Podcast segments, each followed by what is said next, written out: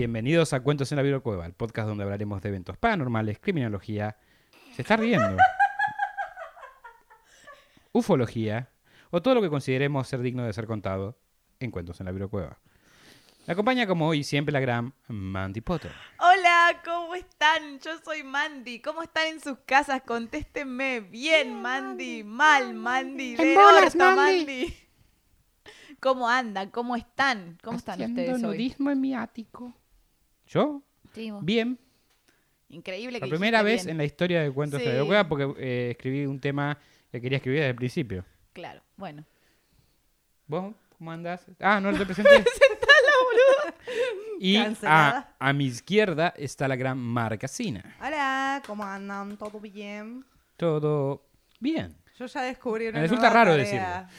Yo quiero decirte que si te, te, te preguntabas de qué nos reíamos, es que Mar antes de empezar le, pe- le pegó pegó. al coso este. Pero Ah, me pegó justo entonces. yo Marta pensé que estaban estaba diciendo mal la intro. Y dije, yo estoy diciendo bien la No, intro. no, no. Yo me estaba riendo de cómo Mar le pegó a la cabrita fumanchera. Yo No le peguen a la porque nueva mascota. Ya tenemos 80 mascotas. No sé cuántas Sí. mascotas tenemos. Tenemos No.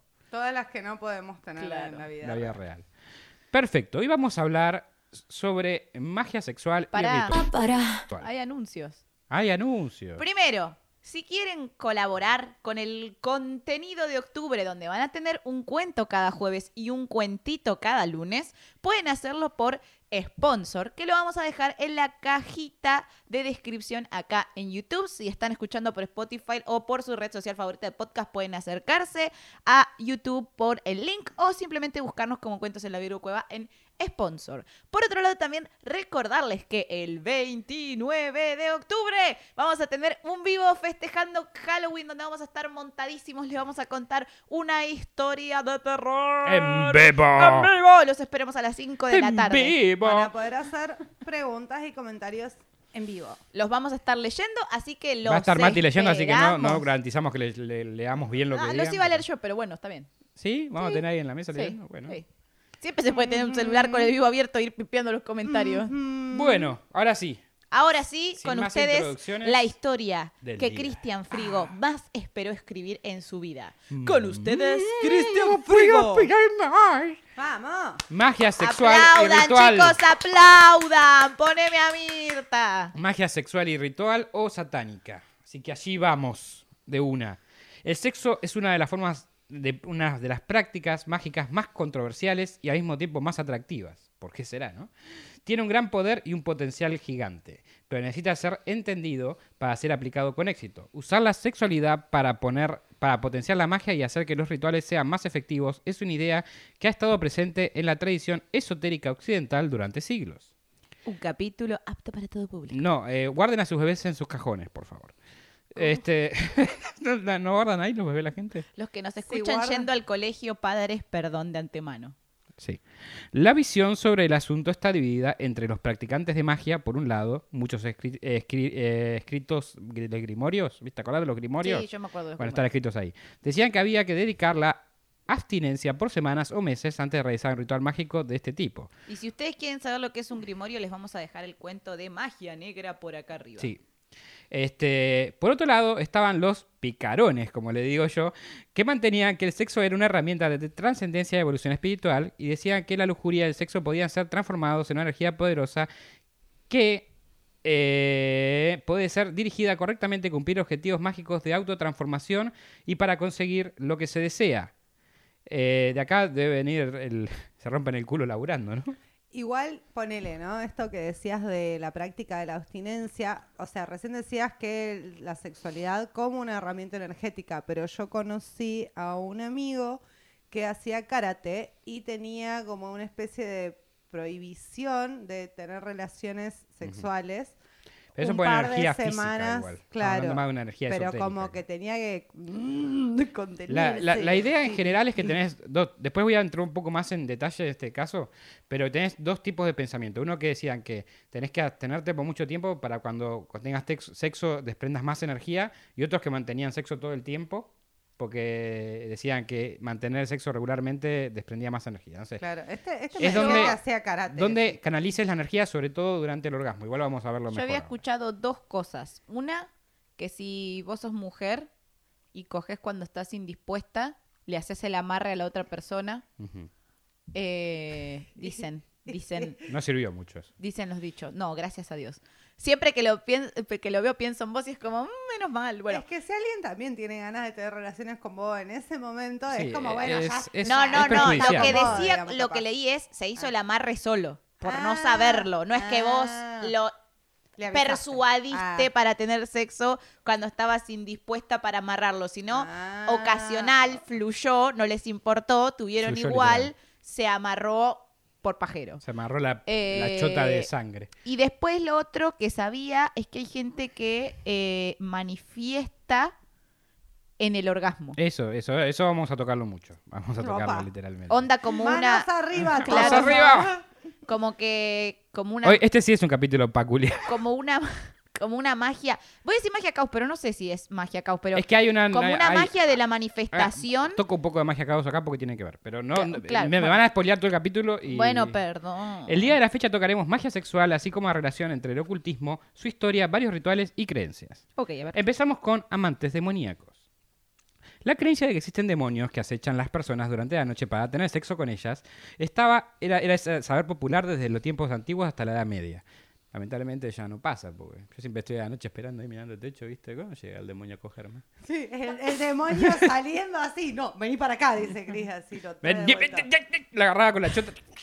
El demonio a las 3 de la mañana. Chao, güey, no quiero coger contigo. Ey, jazz. Antiguos lamiaes, eh, traducción de Lilith en latín, del latín. El demonio de Cristian Frigo en el cuarto en verano diciendo, ya, güey. Cuando me muera". Arregla, arregla el aire acondicionado, hace calor. Es verdad, tengo que arreglar el acondicionado ahora que viene verano. Mares, sirenas y hasta vampiros fueron algunos de los conceptos que la ideología cristiana transformó y denotó de lujuriosos. El sucubo, forma femenina, incubo, forma masculina, eran agentes de Satán eh, para que la gente calla- hacer que la gente cayera en la tentación. La iglesia pronto lo relacionó y culpó la existencia de estas entidades con la lujuria de las mujeres. Qué raro. O sea, Mandy, ¿vos te das cuenta lo que raro. hicieron, lo que hiciste? Sí. ¿Mm? Deja de ser tan lujuriosa. Sí. Vos también, man. En mi, bar, en mi barrio no me, ha- no me han dicho lo mismo, Rey, que decirte. Entonces. ¿Debo dejar la locura? en mi barrio nunca me han dicho que deje de ser curiosa. No, la iglesia, porque no, ten- no un cura en el barrio. Estos, estos, eh, entonces estos demonios tentaron a los humanos como en la historia de Adán, Adán y Eva y el fruto prohibido. Pero con, los pla- con placeres carnales. O sea, en vez de una manzana, había una poronga. O una concha. O una concha, exactamente. Eh, ¿por, qué, por qué- por qué hice lo invertido? yo? U otros. Eh, ya que se dice que Satán mismo tiene un gran conocimiento sobre los humanos, sus necesidades y, dese- y deseos. También fue una manera de la época para explicar los sueños húmedos o sueños con contenido sexual. Básicamente vino un demonio y tuvo sexo con vos mientras dormías. De esta manera se decía que trabajaban los sucubos o incubos. Mira. Bueno, para marear una paloma. sí. ¿Quiénes eran estos demonios que acechaban a la gente en busca de sexo? Y si tienen el número, por favor, mándenlo al mail. Pero no, sigo. Según la leyenda y el folclore, eran hijos de Lilith, la primera mujer de Adán, quien se rebeló ante Dios y dejó el jardín de Edén. Le dijo, andate a cagar, me voy de acá, me hago la Yo mía. quiero tener historias peculiares. Sí, Adiós. sí, tengo historias peculiares. Yo quiero paculear acá con dice- varios. Adiós. puse, se dejó el jardín de Edén pre- presumiblemente para vender herbales. y se ubicó en las orillas del Mar Rojo, en la tierra de Semargarda, donde tuvo sexo con Amad y dio a luz a cientos de monstruosos chicos todos los días. ¡Uy, Dios! Qué embarazo express. Mm, Sí. Estos chicos eran conocidos como Lilim o Linin y fueron prototipos de demonios sexuales que plagaban las historias y folclores de la época. Qué conveniente. Sí. Supuestamente Lilith les enseñó el arte de la seducción y hechicería y la magia que se podía realizar con fluidos sexuales humanos, con el cual se podían crear más demonios. Qué conveniente. Sí. Era creído abiertamente que Lilith y sus chicos demonios entraban a las casas de, de- de no- de noche estrangulando a los bebés y obtenían el sexo el semen masculino. No es que él es un pajero, es que fue Lili. No es que maté a mi hijo y me acabé en la... Y sí, Un montón. Porque mataban a los nen- nenes y se llevaban el- la leche. Literal. Algo que. No Dos cosas que nunca nene. pensé escuchar en una oración. Bebés. ¿Por qué no estaba monetizado? Después pregunta por qué no monetiza. Yo no pregunto. ¿Qué? No era la leche de los bebés. Mar hace media hora. ¿Y vamos a monetizar, che? No. No, no, dije, ¿es acaso esto monetizable? Pues no. no, no lo Pues es. no. Era de común creencia que todo semen que no terminara en su legítimo lugar, el vientre de una mujer, pertenecía a Lilith. Así como también todo el semen que los hombres desperdiciaron durante su vida soñando fantasías, adicciones o engañando a sus esposas. O sea, el lugar correspondido de... Del semen. De- sí, Esto- eh, era el vientre de una mujer. Es el vientre de una mujer. Qué falta de ideología no, de género. claro, sí, adentro. Claro, porque puede ser ¿En la afuera, pancita? En la pancita. Hola. A la altura de los ovarios y está bien. Soy Así engañabas a. Dios en esa época. Hola. Eso era acabar Cristian afuera. Frigo. Ah, Vengo a hacer comentarios inoportunos. Es que estuvo Cris sentado acá hace un No rato sé. y bueno. También era creencia popular que los sucubus o incubus extraen semen de los muertos usando necrofilia style. Eso es imposible. Aparentemente masturbaban los fiambres, amiga. Pero para que vos tengas una erección no tiene que la sangre Sí. ir hacia el pene Sí. y si estás Sí. muerto no Folclore. hay... Ah, llegaba la familia y decía, masturbaban a mi, a, mi- a mi ser querido. O sea, no podría generar semen ese cuerpo. No podría, pero nada de lo que estoy diciendo podría haber pasado. No hay, no hay médicos en la mesa. No hay médicos, o sea, eh, si tenés, sos médico y sabés si los, se- si los cuerpos, eh, los fiambres producen semen, mándanos un mensaje, gracias. No soy médica y estoy casi segura de que no, boludo, no puede tener una erección. Yo Así fue como Lilith concuerdo. fundó la es lo que me Serenísima. pregunté toda la vida de por qué, cómo Edward Cullen embarazó a Cullen- Bella, ¿entendés? O sea, no, no se le para, boludo, la tiene muerta, es un Soplando vampiro. la vela. Eh, bueno, en ese caso todos los vampiros tienen el mismo problema. Bueno, aunque una vez leí una teoría en internet de que los vampiros cuando beben sangre, ahí tienen sangre y con esa sangre podrían lo pasan tener al una pene. erección, claro, Inmediatamente, anda. y garchar. La soplan, le ponen en un, un palito de helado. Misterios y un- y un misteriosos hilo. en cuentos en la Virgo Bueno, Cueva. así fue como Lilith y sus hijos crearon la Serenísima. Haciéndole RCP al pene. Vive, vive, vive, vive, vive. Le haré respiración boca a boca. Traen unos pequeños electrodos, ¿viste? Para hacer el ching. La bola. Ching. Masajea, masajea, masajea. Ay, Bueno. esto es un montón. Bueno, los hijos de Lilith Perdón, mamá, si escuchas esto. fundaron la Serenísima de esa manera. Y esta es la historia de la Serenísima. Qué bueno. Al traducir el nombre de Lilith a Lamia, se dio lugar a una nueva emperatriz del sexo que se llamaba Lamia. O sea, cambiaron el nombre porque lo traducieron y ya era otra, otro personaje directamente. Sí, como Zeus y Júpiter. Eh, spoiler, son el mismo. Bueno, sí. eh, Zeus esta- es el dios griego, Júpiter es el mismo dios, pero, Exacto. pero romano. Esto es lo mismo. La leyenda viene de la, esta, la de Lamia viene de la mitología griega. Se dice que originalmente, o sea, Lilith es en latín, digamos. Claro. Se dice que originalmente era una reina libanesa llamada Esquila, que atrajo a Zeus. Se volvieron amantes y tuvieron varios hijos. Cuando la esposa Hera, la de Zeus, Sí. se enteró, mató a todos. Era, sí, era, era, era. Era, era. Sí. Se enteró. Qué chiste tonto. Se enteró, mató a todos los hijos y transformó a Esquila en Lamia. ¿Estamos? Que la mía mucho. Sí, la Lamia, ¿sabes La- qué? la- sí, ve que la lamía bien. Desde entonces fue creído que merodeaba las oscuras noches y cuando se encontraba algún chico le chupaba toda la sangre. Ah, you see what I did there. Eh, quería decir que... mm, qué clásico, ¿no? Una mujer contra otra mujer. Nada, eso es todo lo que voy a decir. Otra ley- era un clásico del, del cine de esa época. Sigue siendo, lamentablemente, sigue siendo. Otra leyenda dice que la lamía se aparecía, Que la mía. que la lamia aparecía cuando algún joven estaba cantando o tocando la flauta. ¿Qué flauta? Estaba trocando tren del cielo. Acá puse entre paréntesis, creo que se refiere al instrumento musical. Tú, viste que en el colegio te enseñaban tren del cielo. Tú, tú, tú, tú, tú. Y aparecía la mía. ¡Ja! Tipo, Ah, estás tocando la flauta. Te voy a lamer la sangre. te voy a chupar la sangre. A eso. Usualmente venía por propósitos sexuales y si se negaban eran asesinados. ¿Quién se iba a negar? ¿Vos te negarías? No, ya sabemos. Hay gente no, no contestes, ya sabemos la respuesta. Hay gente decente y estoy yo. Finalmente, la palabra lamia se volvió sinónimo de vampiras que seducían a los hombres y se chupaban toda la sangre. Ah, y comían la piel también.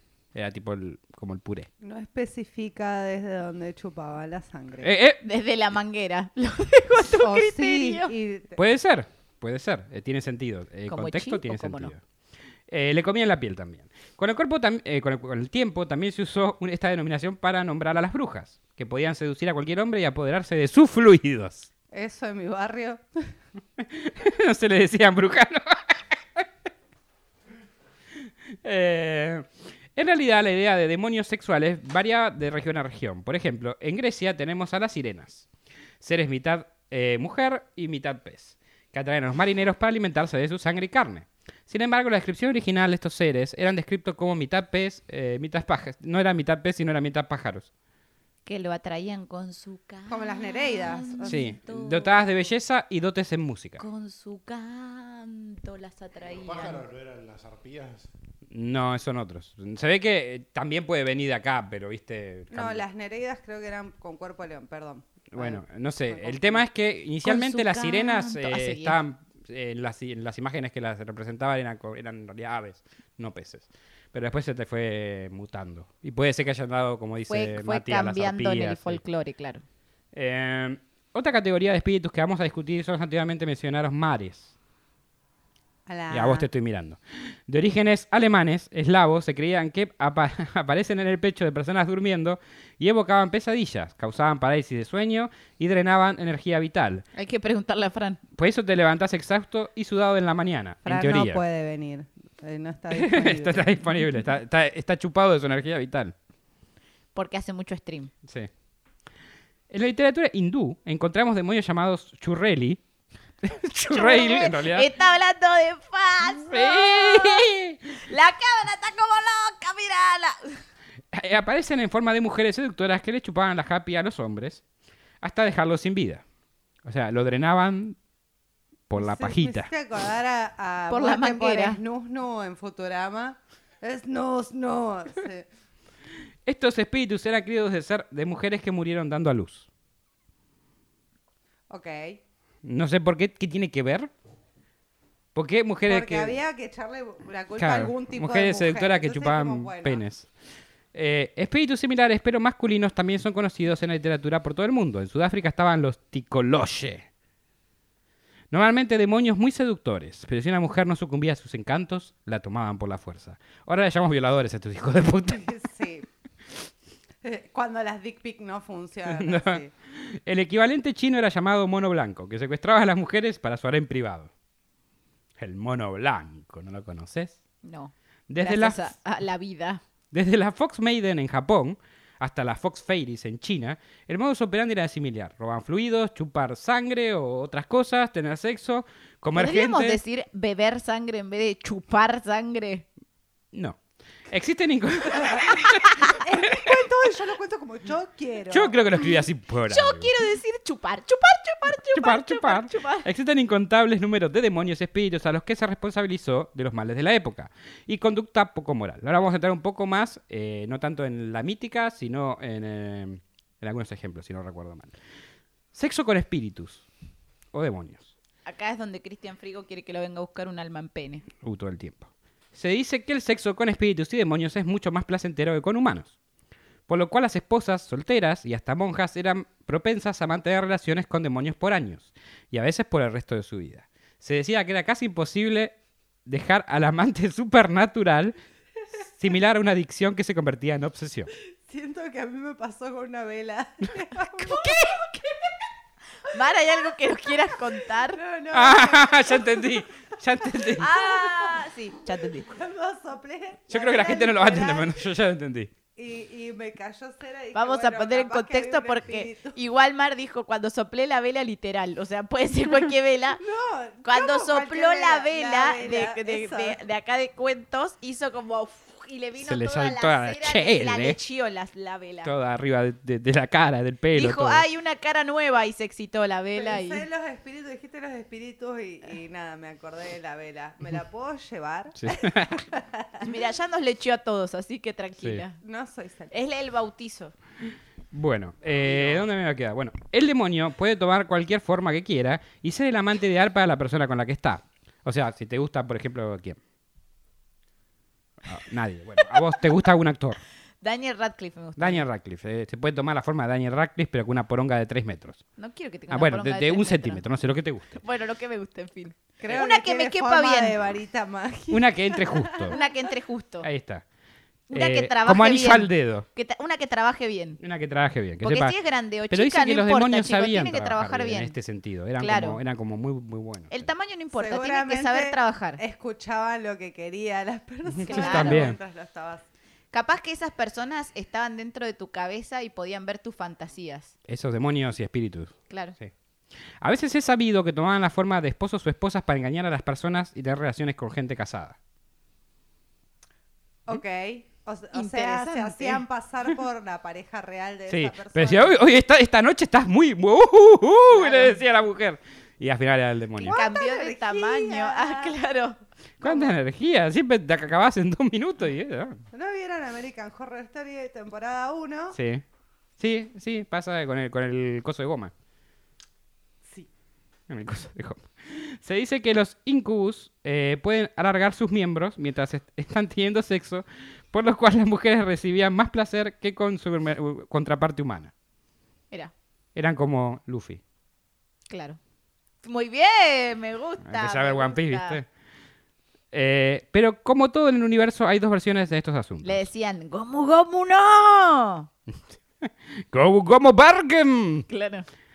Textos Hay un ataque de Luffy que es Gomu Gomu no pistoleta, así que podría Sí, ser. pistolete. No es pistoleta, estoy diciendo mal. Bueno, No fans de One Piece no me cancelen. Creo que sí, igual. Por ¿eh? favor, no me cancelen. Es algo así.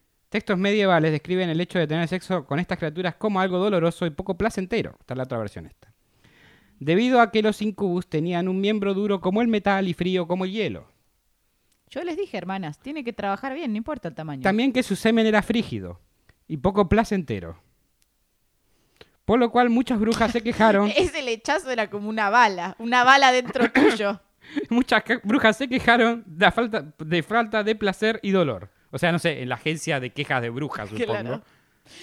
Este sexo no me gustó. Escribir una carta a la agencia de brujas. Querida agencia. Entonces, eh, yo ya sé que se cagó algo porque veo a Mati dando vueltas hace dos horas. Y la luz de las cámaras se prende y se apaga. Sí. Bueno, Eh, pero bueno, sí. sí, sí, sí, fue, sí, una, sí. fue una bruja. Fue una bruja, una bruja lo hizo. A ver, eh, Eso es por hablar mal de la vela.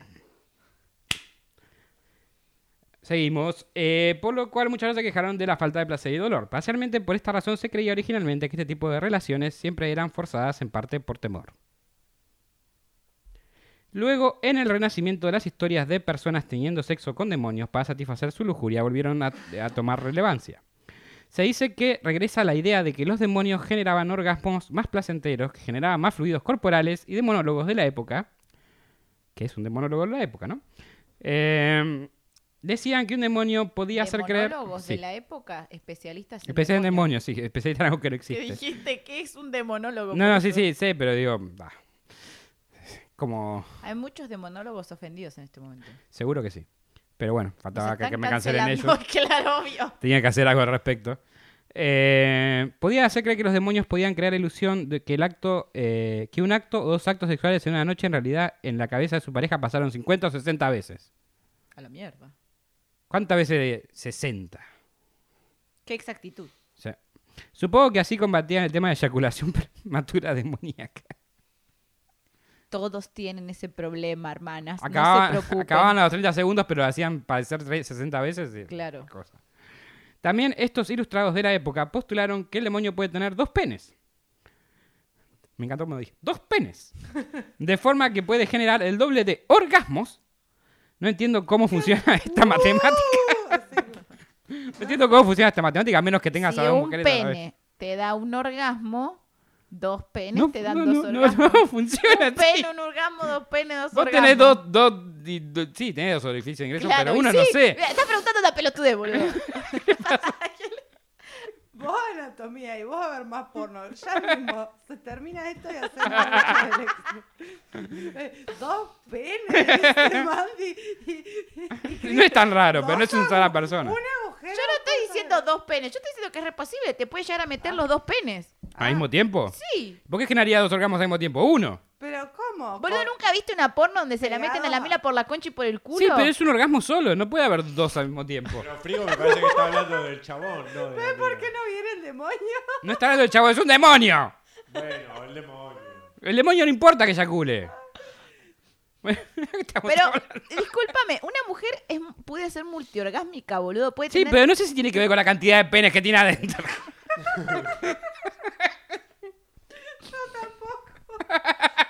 ¿Pero que nunca acabaron más de una vez seguida? ¡Yo no soy hombre!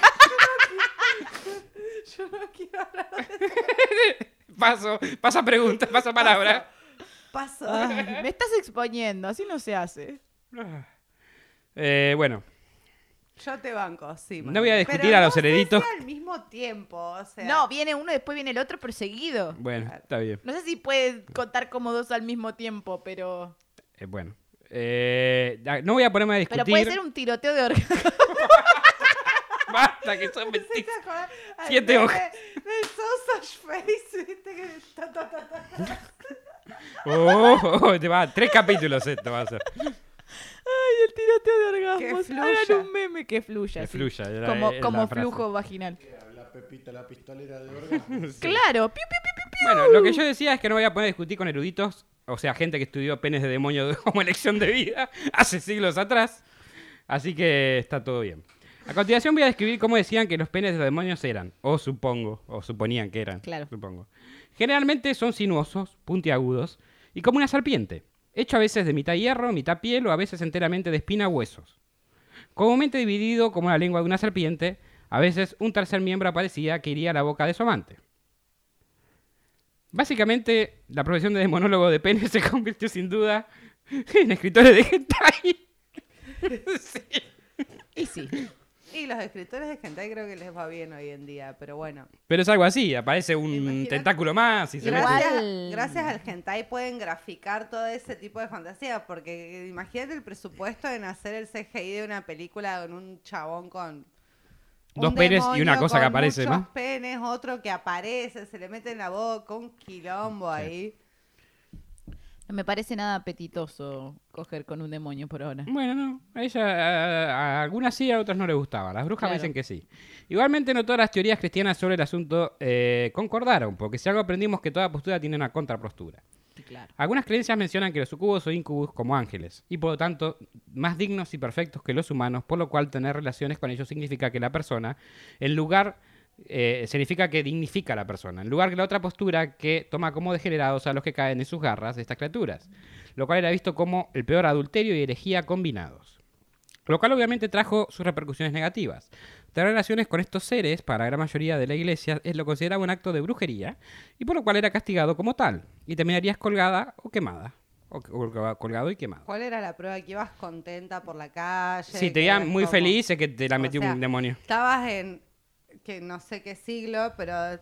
Era de los siglos siglo 13 a XIII, 17 más o menos la creencia. saltando contenta por la calle, la calle llena de caca y todo, no ibas contenta. Decía, no, no, no. Ah, esta está demasiado estuviste feliz. con tres penes. Estuviste con, con, con el demonio tres penes, sí, le decía. adentro, no, vos adentro, arrestada, sí. Sí, exactamente. Era más o menos eh, eh, así como se decía en esa época. Igual en esa época cualquiera podía acusar a cualquiera de bruja y estabas en el horno, así que. Bueno, lo cual obviamente tenía sus repercusiones negativas. eh, como dije, la terminaban matando en el mejor de los casos. Ya de por sí la iglesia estaba en contra del sexo antes del matrimonio, en teoría. Estas creencias estaban presentes durante el- desde los siglos XIII a XVII. Muchas veces se usaba como excusa, por ejemplo, cuando una chica joven queda embarazada fuera del matrimonio y para culpar de conductas poco bien vistas y para la época algo eh, comprobaban algo sobrenatural, o sea que habían tenido sexo con un demonio y habían quedado embarazadas de un demonio. Claro. Mejor que tuvo sexo antes del matrimonio. Claro. Hoy, y el demonio ahí como... Yo no fui, no soy el padre de ADN. No lo voy a pasar Porque si mal, al ¿no? menos hubiese pasado el polvo, bueno, pero ni siquiera, güey. El tres piernas, lo decía. Hoy todo esto fue reducido a mitos y leyendas a medida que la ciencia fue tomando más terreno. Bueno. Gracias, ciencia, te quiero mucho. Sí. Rituales de sexo mágico. Los rituales sexuales pueden ser usados con fines mágicos. Esta es una creencia que algunos todavía mantienen hoy día. Existen muchos tipos de rituales y técnicas cuyo en general es canalizar la energía sexual para lograr fines mágicos. Se dice que en el momento del orgasmo es cuando la energía es liberada y si tenés la cabeza en blanco eh, este poder queda difuminado y no tiene utilidad porque se dispersa. También puede crearse, y esto me resultó muy raro, así que escuchen bien, también puede crearse un chico mágico, el cual no tenemos ningún control sobre, sin embargo, si nos en- concentramos en objetivos, bueno, o sea, no, no, nada más eso. O sea, el texto que yo decía, podés crear un chico mágico. Eh, Así nació Messi. Claro. que no tenemos ningún control sobre él. Así nació O Harry sea, Potter. él puede ir y hacer lo que quiera. Es un ser mágico que puede hacer lo que quiere. Lo creas vos con tu energía orgásmica por no estar concentrado. ¿Sabes cuántos creé yo? ¿Para Es qué difícil. coges entonces? Yo no estoy concentrado en co- metas. No Estoy diciendo, me quiero ganar el Oscar mientras estoy acabando. Ah, entendí cuando no estás concentrado en lo que estás no, no, haciendo. no. Cuando estás concentrado en una. Porque se puede usar. Si usan el orgasmo. O sea, vos podés estar por llegar al orgasmo y empezar a pensar, Mm. me voy, me Proyectar. eh, proyectar, manifestar. Sí. Me quiero manifestar. recibir, me quiero recibir, me quiero Exacto. recibir, me quiero recibir. Ya, ya, tip. Bueno, Cuento se vuelve viral, cuento se vuelve viral. cuento- Esa, eso. se vuelve, nos Todos, volvemos todos virales. cuando todos cojan, cuando lo cojan, mismo. lo mismo. Me gustó el, el movimiento. se vuelve viral, nos No volvemos viral. si fue- No, pero no una enfermedad venérea, ¿eh? Queremos gente en YouTube. ¿Por qué grita, señor? No sé, siento que estoy en una, una manifestación ya a esta altura. Eh, bueno, Manos arriba. ya saben, todos manifestando la viralidad de este podcast. Sin embargo, si nos encontramos, eh, si nos concentramos en objetivos o deseos, estos pueden volverse realidad. La contraparte sería que si estás pensando en cosas negativas al momento del orgasmo, también puedes jugarte en contra. No O sea, pague la luz. Si no es un orgasmo luz, no triste, y luz. estás acabando y llorando por algo, ¿viste? Eso te puede hacer Oh, jugar en no me contra. pasó nunca, güey. A mí tampoco, pero, es re- pero puede pasar, qué sé yo. Yo normalmente estoy feliz cuando tengo un orgasmo, no sé. Sí, ¿Sí? ¿Sí? ¿Estamos de acuerdo? estamos todos de acuerdo. Estamos de acuerdo. Si no, ¿para qué? Si no, no es orgasmo. Bien. Eh, puede ¿Cómo ser. tenés un orgasmo triste? Un orgasmo de payasito. Los payasitos tienen orgasmos tristes. Ah, cla- Están bueno, felices todo el tiempo, cuando tienen orgasmos están tristes. claro, Eh, Es una ley eso. claro. Pobre, no sean payasos. Piñón fijo. Estaba por decirlo. No hablemos de Fian Fico y Me sus orgasmos, sacaste el por favor. payaso de la boca. Ay, señora, la amo. Nada, obviamente es tan fácil como parece y tocaremos muy por arriba estos rituales, ya que algunos pueden ser peligrosos. Y la verdad, eh, no, no quiero una demanda en el canal, mm, o sea, más allá de las cancelaciones, tampoco una demanda, ¿no? Eh, para, para, para, para, para. O sea, que alguien venga y te acuse porque... Porque le di las instrucciones cómo hacer un ritual sexual mágico. Sí. ¿Viste, No, no, no. viste instrucciones de tantas cosas. Ya, Mira, nosotros somos muy pro a ver cojan, pero así, con, no, sí, responsabilidad. con responsabilidad. Eh, para dar un Y ejemplo no práctico. tengan hijos, please, gracias. Ni, tampoco hijos. Bueno, pero sí, esos hijos que mágicos, sí, chicos mágicos pueden tener. Es un mensaje de cuentos en Es la un Virgo mensaje Cueva. del Ministerio de Salud de Cuentos en la Virgo Sí, Cueva. dos más meses. Para dar un ejemplo práctico, yo debería tener un orgasmo mientras proyecto que este podcast en un mes va a tener un millón de seguidores. ¡Vamos! Y repitiendo este proceso, podré lograr mis objetivos. O sea, todo el trabajo que metemos acá, no. Tengo que coger más. ¿Vas todavía? Sí. Y te- llegar al orgasmo que... Y llegar al orgasmo concentrado en el podcast. Lo cual, mi cabeza ya me está bueno, explotando. por eso es una gran manifestación, porque es algo que te Que está preocupa, fuera de... Sí, aparte no Es que sé, debe ser muy difícil en ese momento pensar en el podcast. dejar de pensar en lo que te hace llegar a ese lugar Tenés que ser en el último pensar momento, en tipo, claro. cámbiate. Y te tiene que coger un demonio. boludo. cuando ya estás ahí decir podcast viral, viral, viral. Mati, vos también, ¿eh? Estás incluido. Sí, Mati, dale. O sea, esta noche llegás y a, y a tu novia, vamos a hacer el podcast viral. ¿Estás mirando cuentos, Guami? Una nueva manera de decirle a tu pareja que querés tener sexo, vamos a hacer el podcast viral. Vamos, Vamos a cuentos hacer viral cuentos en la Virgo Cueva. Esa es la nueva propuesta de Levante. Con el video de fondo. ¿No tenés Eh. ganas de ir a hacer viral cuentos en la Virgo Cueva? ¿No querés hacer Viral. un podcast viral? Mm. No, Este, un podcast no, chicos.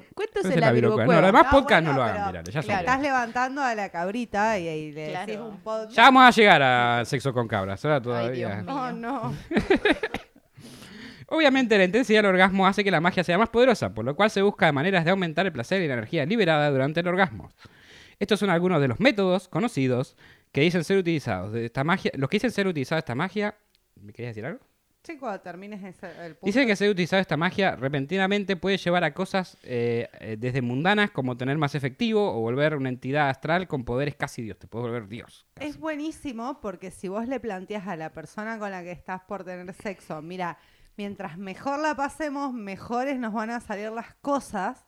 O sea, no solo vas a tener un orgasmo, que ya es como un win-win, sino que además es como, o sea, De nada. Voy Le a estoy decir solucionando la algo vida igual, todos. voy a decir algo igual, porque sigo creyendo en esto. Depende con quién.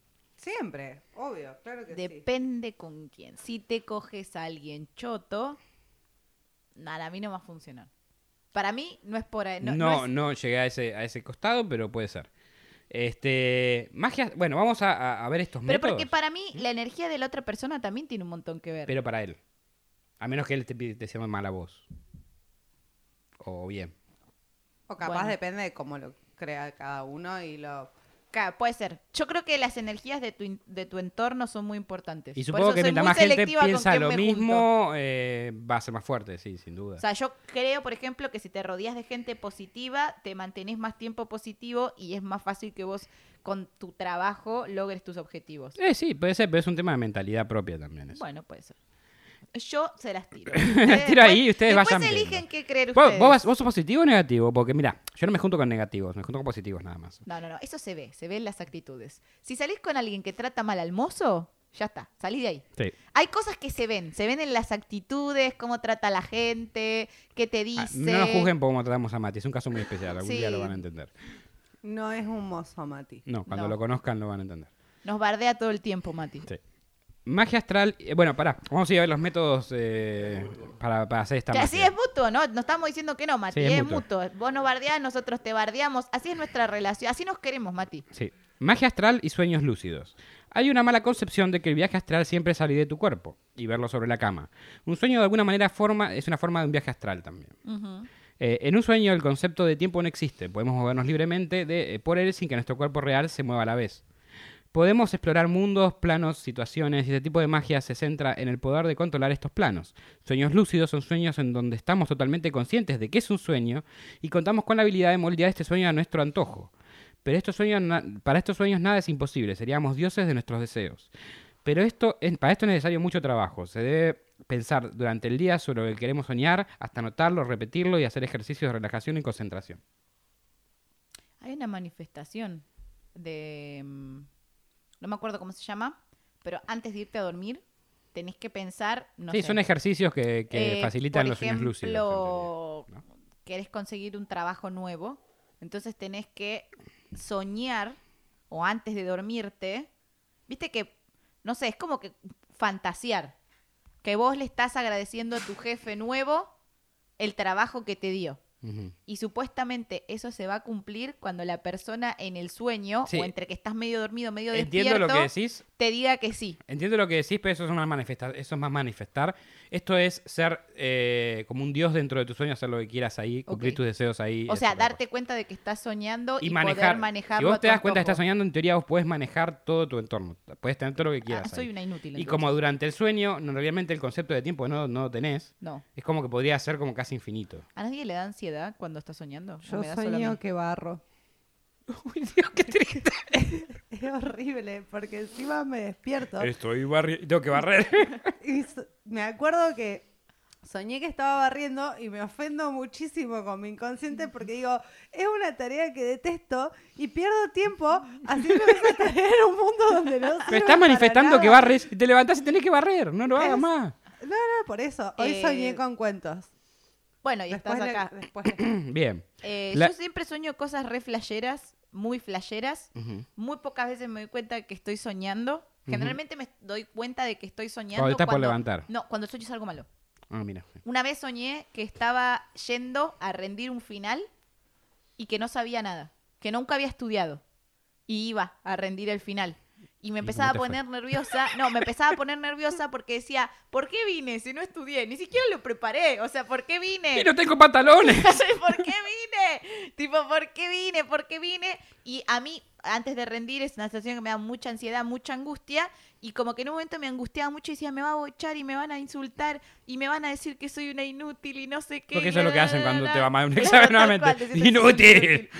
Y bla, bla, y me van a humillar y voy a quedar re mal. Y ade- además tenía que dar el final adelante de todos mis compañeros. Y era como, "Y voy a quedar mal adelante de todo el mundo, no sé qué, no sé qué. Y en un momento decía, un minuto, esto no es real. Tipo, Ajá, los agarré a todos, son yo actores. ya probé esta materia. Me quedé, yo ya probé esta materia. Para, estoy soñando. Qué bueno, eso. Y estaba como, y pensé, entonces puedo hacer lo que quiera, porque estoy soñando. Pero pará, ya me voy a despertar, porque ya me di cuenta que estoy soñando. O sea, mi, mi, con- mi- ya, no, ya no es inconsciente, es consciente. Y estaba todo el tiempo, y puedo hacer tal cosa, pero me voy a despertar. Y puedo hacer tal otra, me voy a despertar. Y siempre que me doy cuenta que estoy soñando, empiezo a ponerme nerviosa de que en cualquier momento... No disfruto, No. que podría hacer lo que quisiera. No. Tengo que hacer ejercicios. Ansiedad. Después, Bueno. búsquenlo. Yo no voy a decir los ejercicios, búsquenlo ustedes. La evocación generalmente se define... Evocación estamos ahora, es otro Sí. método. Evocación. Sí, se define como una interacción con un espíritu que ocurre externamente, eh, a diferencia de la invocación, en la que la experiencia es internalizada. Algunos practicantes creen que para que esto suceda tenemos que usar algún tipo de sustancia física o eh, eh, que proporciona energía para el gasto de eh, que se manifiesta físicamente. O sea, por ejemplo, puede ser sangre o fluidos corporales. Un espíritu o entidad es evocado del otro lado, del otro lado, mediante magia negra para que se manifieste y nos ayude a- con nuestras necesidades. A veces no se manifiestan físicamente, sino mediante un espejo u otro objeto.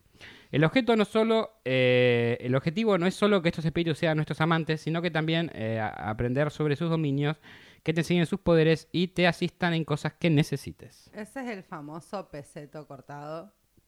Porque dijiste un objeto, o sea, Puede ser un peseto Es el peseto cortado, boludo.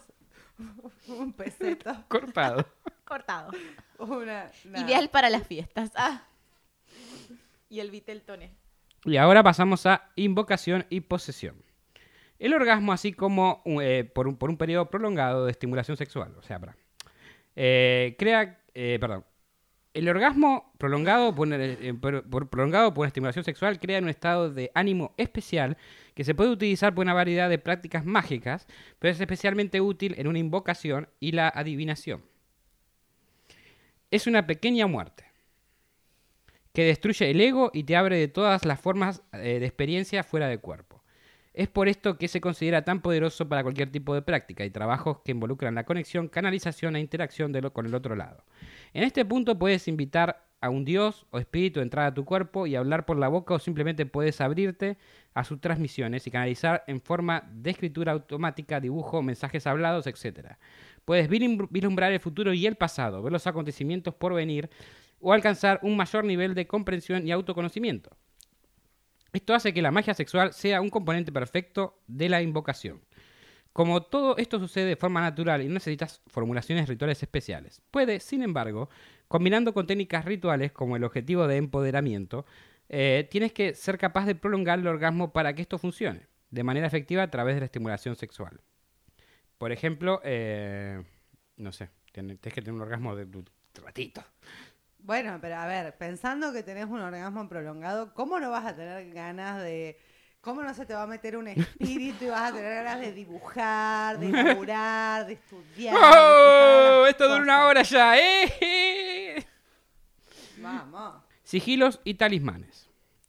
Los sigilos y talismanes pueden ayudar a conseguir tus objetivos, comúnmente más usados en magia caos. Son símbolos o amuletos en los que ponemos nuestros deseos y cosas que queremos lograr.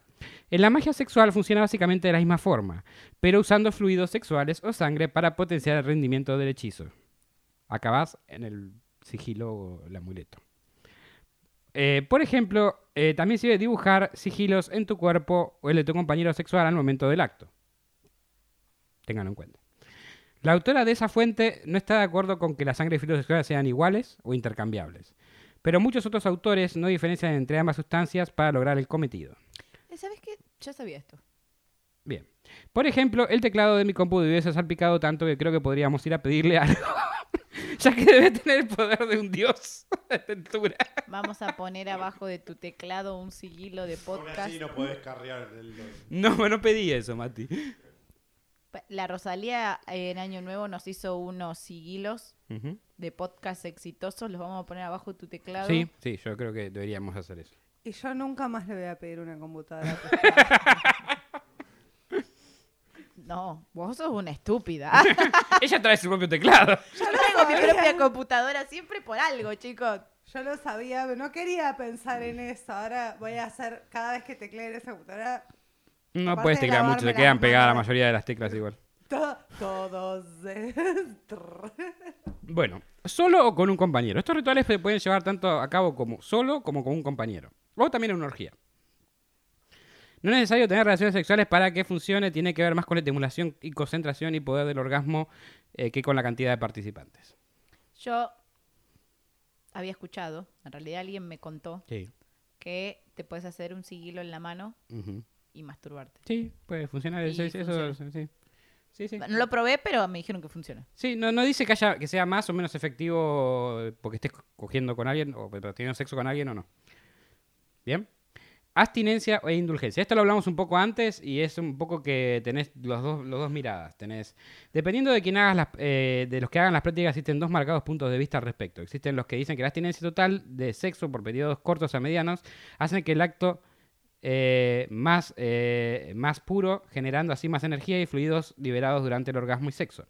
Sin embargo, otra corriente dice que teniendo sexo continuamente se logra mayor efecto. Puede que ambas teorías estén al tanto, eh, tanto en lo correcto como erradas. Lo que cabe mencionar es que llevar a cabo la del sexo continuo uno debe estar preparado para el asunto. No está claro si de alguna tiene mejores resultados que la otra, pero en el caso de la mujer dice que su motivación y energía sexual varía según el momento del mes y que eh, en, el, en el que esté, por lo cual el sexo continuo puede no ser la manera más viable de mantener el momentum. Igual, voy a decir, este es el único libro de magia sexual escrito por una mujer. O sea, ahí considera el tema, por lo menos habló de un tema del mes, digamos, cuando Sí. la distribución hormonal va cambiando con los días de- del mes del periodo, entonces es como que sí, me parece que sí influye. en- Sí, puede que influya, sí, no sé, eso dice. Eso dice acá. La- Yo creo que tenés un poder más fuerte en la ovulación. Puede ser, puede ser, pero capaz se refiere a eso también, la- la- el, el estado de ánimo, puede cambiar muchas cosas.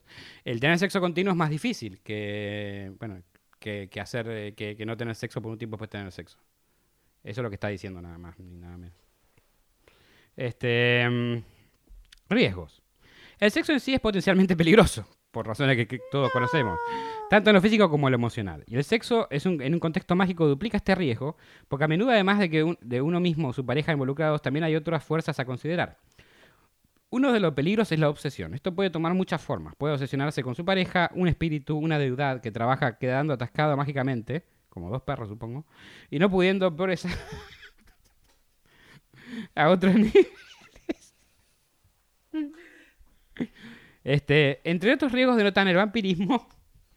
Perdón, es que me vino la imagen de una vez teníamos un- una, una perra en cero en casa y se escapó y la vimos por la ventana y estaba, estaba Enganchada. enganchada. con otro perro y mi papá salió con una lagarta y nos separó con cualquiera. Pobre.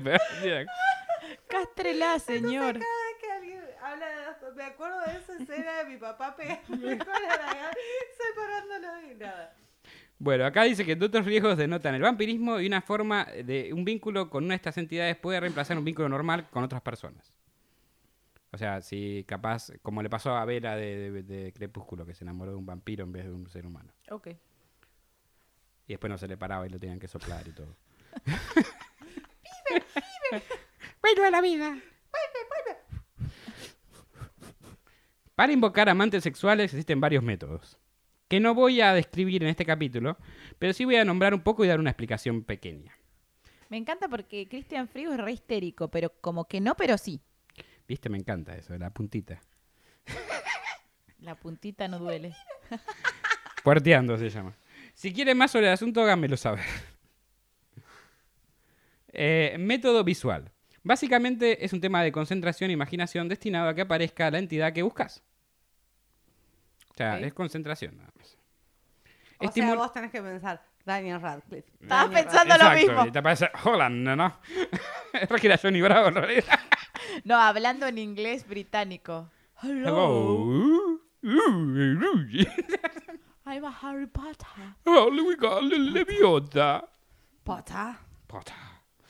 Bueno, Mm, eh, Tom Felton también. ¿Por qué no? Ah, bueno. estimulación. Re golosa la to- otra. Cualquiera que trabaje en Harry Potter. no, cualquiera no. Son tus invocaciones. Vos podés Hacer todas las quien que quiera. quieras. Pero este se va a poner celoso porque chu después. Sí, no, no. no esto, voy presa, basta. Estimulación sensorial. Se trata de prepararte para el sexo con tu amante espiritual como si estuvieras por tener sexo con otra persona. Ponerte en el mindset, bañarse, prender velas, tomar un vinito. ¿Quién hace todo eso antes de coger? Lencería erótica. No, esto para. Es una estimulación ¿Vos no te para. Mandy? No, no. Sí, boludo, pero no prendo velas. En mi puta vida prendí velas antes. Vamos a coger, para que voy a prender. Lo ve de afuera, es re triste el que está ahí. Estoy yo tomando un vino en la bañera, ¿viste? Con las velitas. Claro, con la velita ahí. Ya viene mi, mi demonia. Como mucha, me parece que es como mucho estereotipo, ¿entendés? Como vas a prender la velita para coger. Y la lencería. Cogeme, ya fue. El boludo. tema es que mientras más te convenza que, mm, convences que va a pasar una noche bomba con una entidad, lo más probable es que lo hagas. Mira. Pero hay que. Pero hay que prender la velita primero. Sí. Cuidado al soplar. Estás esperando eso, te está cagando risa de antes. Soplavela. Mar hoy tuvo una experiencia casi religiosa. Una experiencia digna de una soplavela. ¿Qué querés que te diga? Eso Vela, pasa a la la gente que sopla soplavela. No le pasa. Incubación de sueño. Esto es para su mañana tomante en el plano astral, de que hablamos, el plano de los sueños. Puede ser concentrarte en el momento de dormir, eh, como hasta invocar un cántico con el nombre de la entidad repetidamente antes de dormir. Tipo. Algo así. Scarlett Johansson, Scarlett Johansson. Ahí está, claro, Scarlett Johansson. Y esto se llama erotocomatose lucidity. Pero esto es algo que medio hicimos todos alguna vez. Erotocomatose lucidity. Ay, Mandy, nunca me dijiste. Pero a lo que me refiero es. Ni lo es- expliqué todavía. Lo conocía de nombre ya. no, por lo que estabas diciendo. Ah, lo anterior, la incubación de sueño. Claro, o sea, ponele, nunca te pasó cuando eras Este, igual, adolescente. lo que dije recién, ese nombre raro es otro, diferente. Ah, diferente. no, yo me refería cuando vos dijiste Sí, lo como... de decir el nombre. Claro, cántico, no sí, sé si decís el nombre en cántico, pero nunca te pasó a mí, cuando er- eras adolescente o algo, fantasear con alguien es, es algo medio ¿El de parecido. Harry Potter. Me sigue pasando. Me sigue pasando. Con Mati, por ejemplo. Bueno, volvemos al Mati está reentregado. escroto comatose lucidity. No, digo, eroto. Esto es el equivalente de un trance sexual. Aleister Crowley eh, fue uno de los grandes impulsores de este método. Involucra a varias parejas sexuales concentradas en una sola persona. Básicamente satisface sexualmente a este individuo hasta que, el exa- hasta que esté exhausto, lo cual inducirá un tipo de trance en el cual pueden realizar varias operaciones mágicas, como invocaciones, adivinaciones y sueño lúcido. Ah, pero tenés que estar re predispuesto igual. Hay 20 personas dándole placer a una sola. Hasta que esta persona no da más. Hay un punto donde lo que me daría placer ahora es que me dejes dormir, claro. me traes un heladito. No, pija. Ay, qué rico, un torpedo. El helado, chicos, el helado. Un torpedo. Un torpedo de limón. Después existen algunos ritos, los cuales tienen instrucciones detalladas, como por ejemplo el rito de Lilith.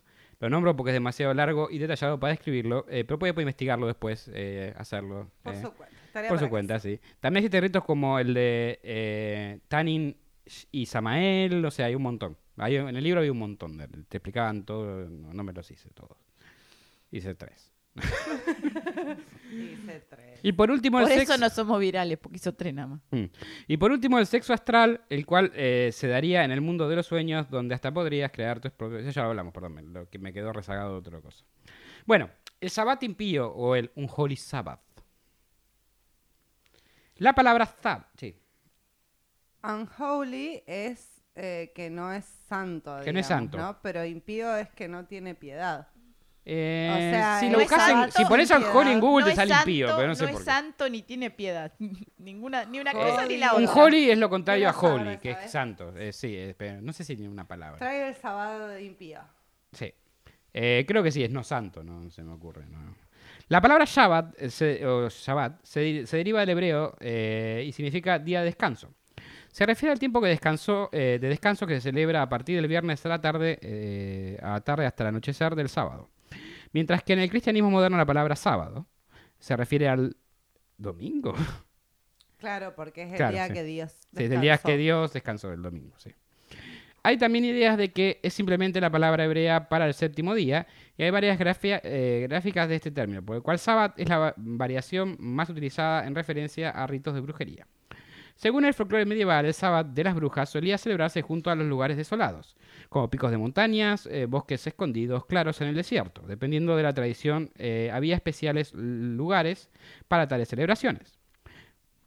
Por ejemplo, en el folclore eslavo oriental, los sabbats se realizaban a cabo en montañas calvas, que son montañas que no tienen vegetación arriba, supongo. Y aunque hay un lugar particular llamado... ¿Qué pasó? Te está imaginando algo que no sé. Estaba pensando eh, que me, me estaba pensando que estoy pelado. ¿No? Nada, nada. Perdón. Continúa. Y aunque... Pero ahora yo quiero saber, boluda. Nada, me imaginé una montaña con Sin- una cosa. con sin pelo. Sí, una montaña. Como esto, ninguna y montaña tiene pelo. no. Uy, esta. Y me imaginé diciendo esta montaña le vendría bien un quincho. Justo en la puntita. es, bu- es buena frase igual, esta montaña le vendría bien un Literalmente quincho. un quincho. Este, y eh, aunque hay un lugar llamado Bald Mountain en el sur de Polonia, este nombre también se atribuye a otras montañas en varias partes del país. En Suecia, el lugar eh, se llamaba Block, Blockkula. En Alemania, el Monte de las Brujas eh, fue Broken en las montañas de Harz. Aunque también se creía que los sabbats se celebraban en la Selva Negra. ¿Qué, qué ahora? ¿Qué pasa, Mar? No lo quiero decir. La selva negra, boludo. Sí, la Selva Negra. El pelo de abajo. Claro. Uh. ¿Nunca Sí, te sí. dijeron que querías torta de selva negra? No, no, sí, pero pensé que me hablaban de otra cosa. Era la panadería, pero... Cara de Guido Casca. Ah, Está mal, pero no tan mal. se acercó bastante. La pregunta para vos es, si investigamos un poco, encontramos muchos lugares similares en el folclore de otros países particulares, especialmente en Europa. Me imagino a alguien que se está tratando de levantar a Cristian Frigo diciéndole, ¿no querés ir a comer torta de selva negra? Y Cristian Frigo, no, mejor una para que lo pido por chocotorta". Rappi. ¿No querés comerme la selva negra? No, no, o sea, vos te encanta. A mí me gustan los churros. Se me antoja un lemon pie ahora. Traje sanguchitos de miga. Otro día selva negra.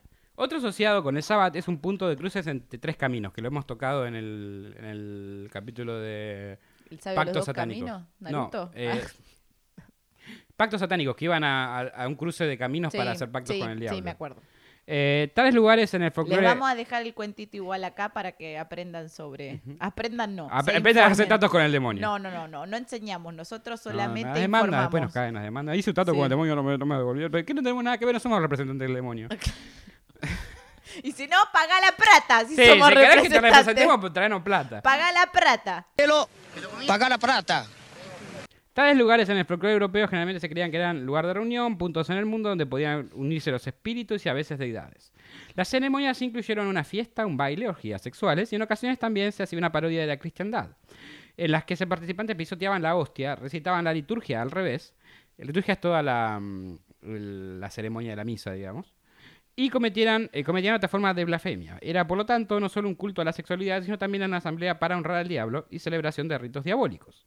Siglos después, l- el sábado de las brujas fue reemplazado por la infame Misa Negra, que es básicamente la versión más moderna de la parodia de la misa cristiana, y que más adelante en el capítulo tocaremos más profundamente, como estamos tocando todo profundamente.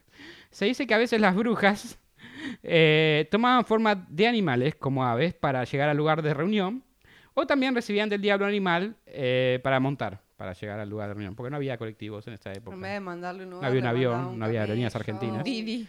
Era, y, y, bueno, y, y el diablo le daba animales o los transformaba en animales para llegar al punto de reunión. Era como un lugar. Ok. Eh, eh, bueno, el, el diablo un animal en el sábado que podría ser una cabra, un carnero o un perro para cabalgar. Otras veces hay historias en las que incluso el mismo diablo llevaría a las brujas, cual Uber, a los lugares de reunión nocturna. Digo, "Oh, pasé, ¿qué? ¿Llegó el, el- el diablo? Sí. Eh, a ver la patente de este diablo. Este. Se no, fijaba en no, la app. Era, se- era un cola roja 2008. Este no es. Claro. Normalmente Lucifer ya estaba en el lugar de la reunión. Se ve que preparaba las mesas, los chisitos, el fernet antes de que lleguen todas las brujas. Bueno, Lucifer esperaba que como símbolo de adoración, no puedo leer esto, lo- los presentes debían besar su ano. su otra boca. Esta práctica se conoce como oscuron infame. ¿Qué comía por el culo su otra boca? Beso dijiste? infame. Así se le dice. Eh, a- a- vos llegabas a la, a la reunión esta Sí. y se te ponía el culo. Abierto. Y vos, sí. Y vos tenías que entrar ahí y besarlo todo. Y esto se llamaba oscurum infame o beso infame. alto COVID. Sí. Bueno, sí. Y una hepatitis. Una mínimo. hepatitis, no sé. Infernal. O sea, yo me lo imagino ahí como... No, más lengua.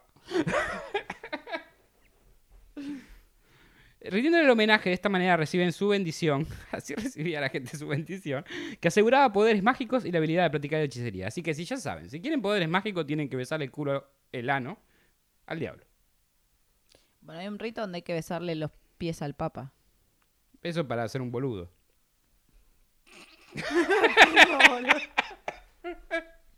Me encanta el silencio. bueno, Re, está re bien. seguridad, viste, no había escuchado en su vida. Bueno, está bien. Te dice. Pero esto, esto hablando en serio, estamos hablando de chuparle el ano al diablo. Bueno, pero el diablo capaz que venía en alguna forma que a vos te gustaba o te ponía una forma Capaz ponía la que colita el de ahí ano- de, Capaz mm. que el ano del diablo tenía el Era sabor rico, de algo capaz, que a ¿no? vos te gustaba. Puede ser, puede ser. Ojalá, ojalá Todos, por el, todos le bien, sentían un gusto distinto. por el bien de ellos. Oh, ¿viste el ano del diablo? Tiene sabor a uva. No, yo le, to- le sentí sabor a limón. ¿Coca-Cola? Claro. A mí me gustan las sandías. Durante este día se practicaban casamientos, bautismos, iniciaciones a los recién llegados, como también otros ritos. Ah, era como un show de stand-up. Casamiento, Bar bar Sí. Luego hubo un, banque- hay un banquete que es descrito por los demonólogos medievales como una orgía de glotonería y lujuria. Y la fiesta de la ciega eh, llegó con danzas que eran prácticas frenéticas de movimientos de espalda contra espalda, generalmente alrededor de una hoguera. Oh, mira cómo te frotó la espalda. Finalmente, los participantes se dedican a copular desenfrena- desenfrenadamente entre sí. Ya sea hombre o mujer. Imaginé una ciega ahí. La danza de la Y era- está contra un árbol y dice, sí, la espalda arañada después de la corteza del árbol. ¿Qué puede pasar? Porque esto es lo que pasa ahora, mira esto, ¿eh? Todo el fest eh, perdón, finalmente los participantes se dedicaban a copular desenfrenadamente entre sí, ya sea hombre o mujer, niño o anciano, humano o espíritu. Eh, Sí, Nah, eh, para, falta un montón de... sí, sí, hombre y hombre también, o mujer mujer, mujer eh, animal, hombre animal también. Después voy a tocar un poco más eso. Esto es, esta es la, la descripción de, de los demonólogos, de un demonólogo que lo saqué de ahí, pero no tiene nada que ver, que no es la única. Todo el festival termina al amanecer o con el canto del gallo. cuando- No se los cogieron. El pájaro canta hasta morir. Después del cual todos volvían a su realidad mundana. Si bien todo esto suena a un cuento de hadas, no son los que leía yo, boludo. estas descripciones, muchos historiadores concuerdan que son relatos de personas que consumen sustancias alucinógenas y grandes cantidades de alcohol. Y, se- eh, y, eh, en palabras mías, se pegaron un re viaje. Rellename esto cuatro veces más y yo también soy un demonólogo. Estás chupándole el culo al diablo. También. Está habla el diablo, mal parado. Ah, ¿sabes por qué estaba mal parado? Con un aldeano bajo el ano. Con un aldeano bajo el ano. En los tiempos modernos, el sábado de las brujas puede explicarse como una celebración de vida, naturaleza y sexualidad, especialmente en tradiciones ligeras de brujería como la Wicca. De hecho, es mucho más. El sábado no es simplemente un método de sintonizarse con el ciclo eterno de las estaciones, sino una poderosa herramienta a través de la cual puedes manifestar tu voluntad y hacer que tus deseos se hagan realidad.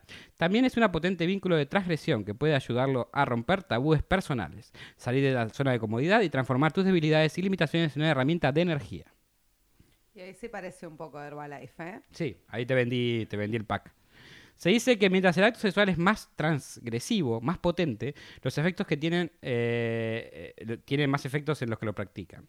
Por lo tanto, los relatos de Sabbath de las brujas están llenos de descripciones de orgías li- licenciosas, no sé qué significa, en las que los participantes tenían sexo con demonios y otras personas sin importar si estos eran niños, miembros de la familia, hermanos, personas del mismo sexo o siquiera humanos. O animales. Eh, el hijo, y esto es un, fragmento de un libro de esa, época, hijo no perdonó a la madre, a la madre, ni el hermano a la hermana, ni el padre a la hija. Incesto sucedió en todas partes. Como leemos en The Encyclopedia of Witchcraft and Demonología de Rose Hope Robbins, el autor también aporta otras evocaciones, descripciones de- originales como la siguiente. Esta es otra descripción de la- que explica un poco cómo viene el asunto ahí. Los domingos se contaminan con sus sucias copulación con los demonios, que son sucubos e incubos. Hasta el jueves se contamina, el, hasta el jueves, desde el domingo hasta el jueves se contamina con sodomía. Los sábados se prostituyen con animales. El resto de los días hacen lo que la na- naturaleza les incita, hacen lo que quieren, básicamente. Ah, o sea, lo del. Ok. Vale todo. Los símbolos de esta reunión eran el caldero y la escoba. El caldero simbolizando el vientre de la mujer y la escoba un buen pene, Ok. que va entre las piernas de la mujer. Las brujas. Habría que si ver vos vas a, cómo a la eran las- imagen de las la bruja. escobas de la época, porque bueno, no sé con las de hoy. No, no, pero ¿viste la, la idea de que la bruja No viaja sé, en Mar, escoba? Viene de acá. Contanos la próxima vez que sueñes que va. La idea de que la bruja viaja en escoba viene también de acá. Es importante. Opa. Ah, ninguna Bobby, la bruja. ¿Viste? Se pone la escoba en el... Bueno, ahora vamos a la misa negra que había mencionado antes. Alrededor de la fecha de Halloween llegan noticias de celebraciones de misas negras. Pero esto, esto pasa ahora también. Suponiendo que a todas esas No brujas exactamente. le gusta la escoba. Obvio. Pero también, también calderos, porque es caldero y escoba. O sea, puede, todo contra todo es ahí. Bueno. Eh, pero, ¿qué es exactamente una misa negra y que tiene relación con el catolicismo? A ver. Una misa negra es una ceremonia que celebra normalmente diversos grupos satánicos. Ha existido desde hace siglos, con diferentes formas, y se basa directamente eh, en lo contrario de la misa católica. Sin embargo, la misa negra toma la misa católica y la invierte, como burla intens- inintens- intencionada de la celebración católica. Los participantes a menudo emplean, o- eh, emplean hostias eucarísticas consagradas y las profanan. O sea, explicaban que tenían que ser consagradas para que tuvieran más efecto. O sea, tenían que hacer que un cura las consagre y robarlas. Cool. Para más placer. claro, algo así. Sin embargo, la misa negra toma la misa que... Bueno, ya le puse eso. Eh, usando las formas obscenas. Claro, o sea, tenés algo bendito y. Tenés la, la hostia y se la ponían en el culo, no sé.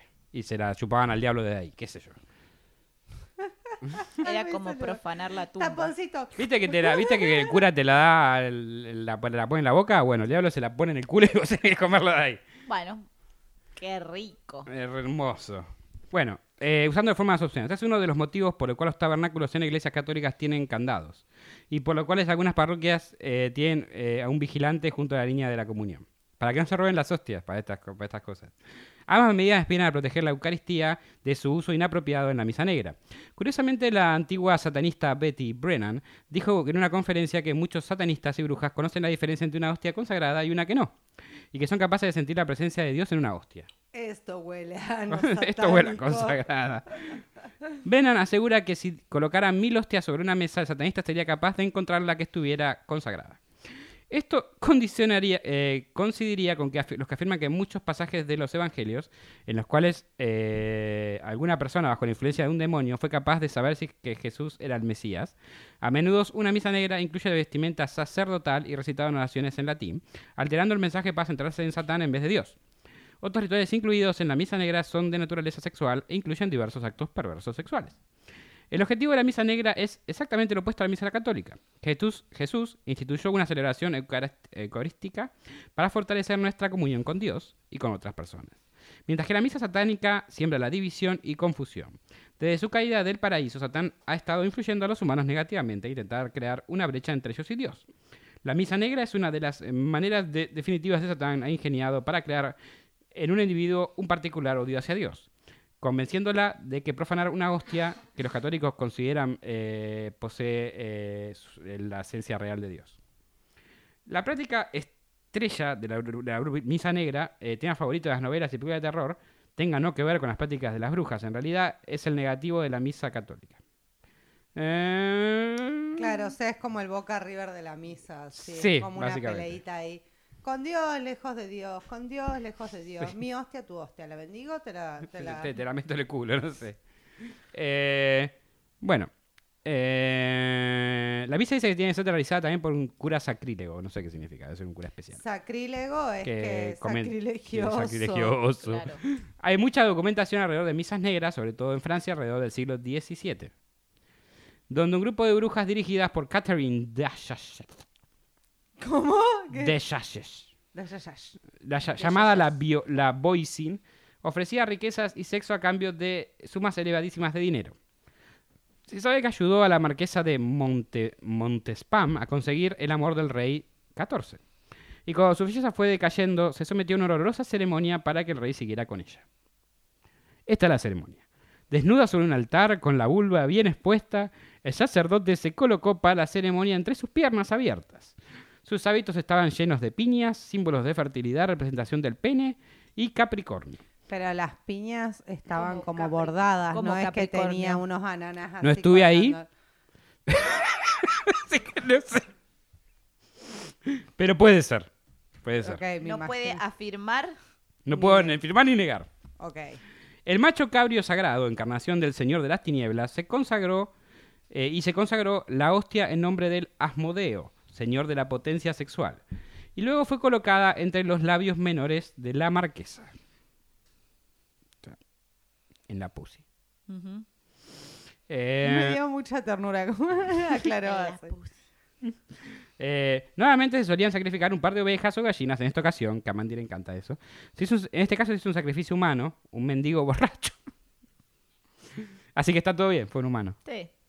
Este. mm, Ese mendigo borracho era Van Gogh. Solo puede ser.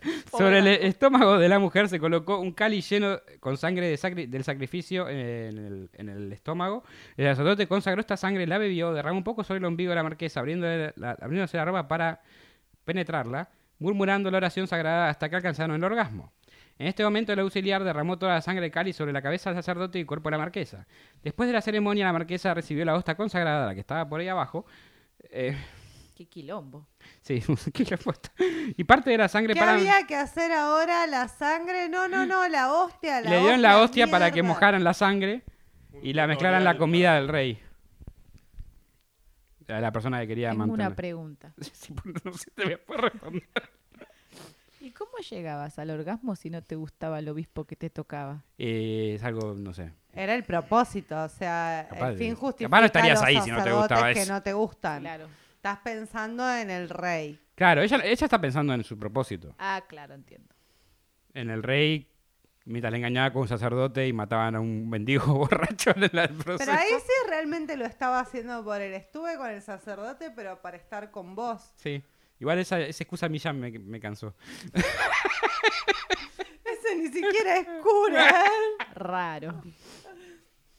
Eh, su posición en la corte quedaría asegurada de este modo, pero al año siguiente la Biocin y algunos de los miembros del grupo fueron arrestados y condenados por brujería. La marquesa fue protegida por el rey, pero tuvo que recluirse en un convento de por vida.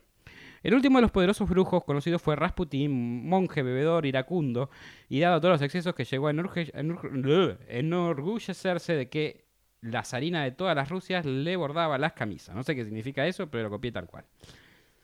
Este, Rasputín, creo que hablamos de Rasputín alguna vez, pero no me acuerdo. Yo conozco de la historia de- del, Ra, ra, Rasputín. del miembro de Rasputín que Ah, está en sí, un museo. el tremendo vergón, sí. Y le, todas le- le- le- las Rusias, ah, le guardaban las camionetas, ya entendí.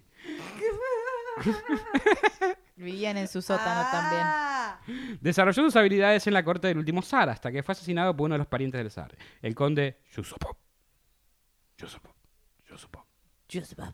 Durante su reinado mantuvo eh, bajo el poder de toda la corte y las malas lenguas llegaron a decir que dormía con la zarina y que había deflorado a todos los herederos.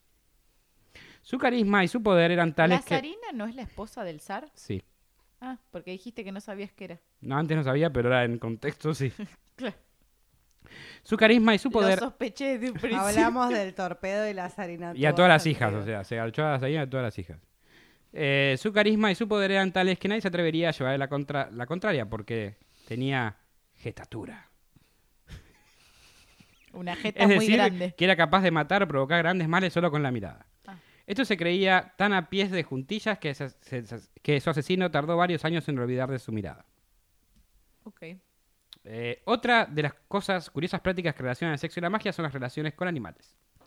Empezando por el diablo, que solía presentarse bajo la presencia de un macho cabrío, y cuyo pene decían las brujas que era duro, escamoso y que tenía el semen muy frío. No tenía el semen frío. Cara cara de ambas. El brujo más notorio y curioso de este siglo es Aleister Crowley, conocido como la Gran Bestia, cuyos experimentos sexuales con todo tipo de partners se conservan en sus libros. Nació, nació a la vida satánica a través de la Orden Hermética del Alba Dorada. Se separó de este grupo y acabó por unirse a otro llamado Ordo Templi. Y acabó. y acabó. Por fin acabó. Por fin. La Sofilia no era. Acabó, listo, cambió de grupo. Entonces, El otro grupo era acabó. Ordo Templi Orientis de Alemania, al que mejoró con actos sexuales muy creativos, drogas alucinógenas, Alucinante. alucinógenas y sacrificios de animales. Mientras los sacrifiquen y no les hagan cosas sexuales. No sé. En, en su grupo se- Ninguna, gracias. Eh, Nunca con nadie o nada que no pueda decir que sí. De último el peseto. Miau, dijiste así. No, dije miau. no, dije miau. Miau es no. Y es sí también. Qué extraño. Bah, Es no. En su grupo se consumían frecuentemente todo tipo de drogas. Algunas realmente peligrosas como la datura, que entraba en la composición de la mayoría de sus filtros. O sea, las cosas que hacía para tomar. Con el tiempo se aficionó a la heroína, pero a pesar de ello murió. No sé qué tiene que ver que se tomó heroína con morir, porque no te salva. Pero en 1947 a los 72 años. O sea que murió bastante viejo, digamos, Sí. a pesar de todo. Abandonado de todos los, por los malos resultados de sus prácticas. Abandonados por todos, digamos. Eh, dejó varios libros de culto sobre magia y buen número de seguidores. Uno de ellos fue Jack Sparson, un conocido científico de Pasadena, California, que fue el anfitrión de muchas orgías rituales en las que participaron muchos artistas de Hollywood. Una de sus más soñados eh, proyectos fue el de encarnar a la gran ramera de Babilonia en el útero de una mujer por medio de un hechizo, que por supuesto falló y murió a los 37 años. Wow, wow, wow, wow. Encarnar a Sí. la ramera de Babilonia En el vientre de una mujer. de una mu- En el útero, sí. Por medio de un hechizo. Eso intentó el Mm. tipo boludo No, este de, no quiero saber cómo. de Jack Sparson. Jack Sparrow. Jack Sparson y murió a los 37 años por boludo también. Mientras realizaba un experimento químico en el sótano de su casa. Así murió. Ah, Se recomienda, eh, para más información sobre leer el libro de Satán, Once You de Arthur Leons. Hoy en día solo existen dos grandes iglesias, las satánica- satánicas legales, y ambas están en Estados Unidos, la iglesia de Satanás y el templo del Set. Ok. La primera fue fundada por Anon La- LaVey en 1966 y con la anterior a esta fecha LaVey había trabajado en un circo antes de fundar esta iglesia, donde aprendió no solo cientos de trucos de magia, sino una habilidad grande para presentar y coreografar lo, in- lo inusitado. Fue su CV para la Sí. iglesia. Ahora puedo crear una iglesia, sí, sí, ya puedes. Este es un gran lector, eh, es un gran lector del oculto y canalizó la necesidad de magia de los años 60. Tomando aquí y de allá, la y promocionó la iglesia escribiendo libros y usando campañas de promoción de fotografía de una mujer desnuda yacendo sobre un altar. Sus principios son nueve, los principios de la iglesia de Satanás. Satanás representa el placer en vez de la abstinencia. Satanás representa la experiencia real frente a las fantasías ilusorias. Satanás representa la sabiduría pura en vez del engaño autohipócrita. Sata- Satanás representa el amor para los que lo merecen en vez de darlo a los ingratos. Satanás representa la venganza en vez del perdón. Satanás representa la responsabilidad con los responsables en vez de preocuparse de los vampiros psíquicos. Que esto ya es ahí como que me, perdiste. Este, eh, Satanás representa al hombre como un animal más, el más excelente a causa del, eh, el más excelente que a causa del desarrollo intelectual y espiritual se convierte en el peor de todos. Eh, Satanás representa y resume en sí todos los pecados, puesto que todos ellos conducen a satisfacción física o psíquica. Satanás es imprescindible para que eh, todas las iglesias funcionen. Por eso es el personaje más importante de todas las iglesias. Ok. El, el otro, el otro mm, templo, que es el de Set, fue fundado en 1975 por los miembros más conservadores de la iglesia de Satanás. Este grupo más místico que el anterior restauró el culto de dios egipcio Set. En el origen eh, de Osiris y Set eran hermanos gemelos, cada uno casados con sus gemelas Isis y Nut. Originalmente Osiris y Set eh, representaban la luz que da origen a la vida y la oscuridad de la vida eh, que ha de volver para que todo pueda comenzar. Con el desarrollo del pensamiento patriarcal, Osiris eh, pasó a representar el cielo de los bienaventurados y Set el infierno de los condenados.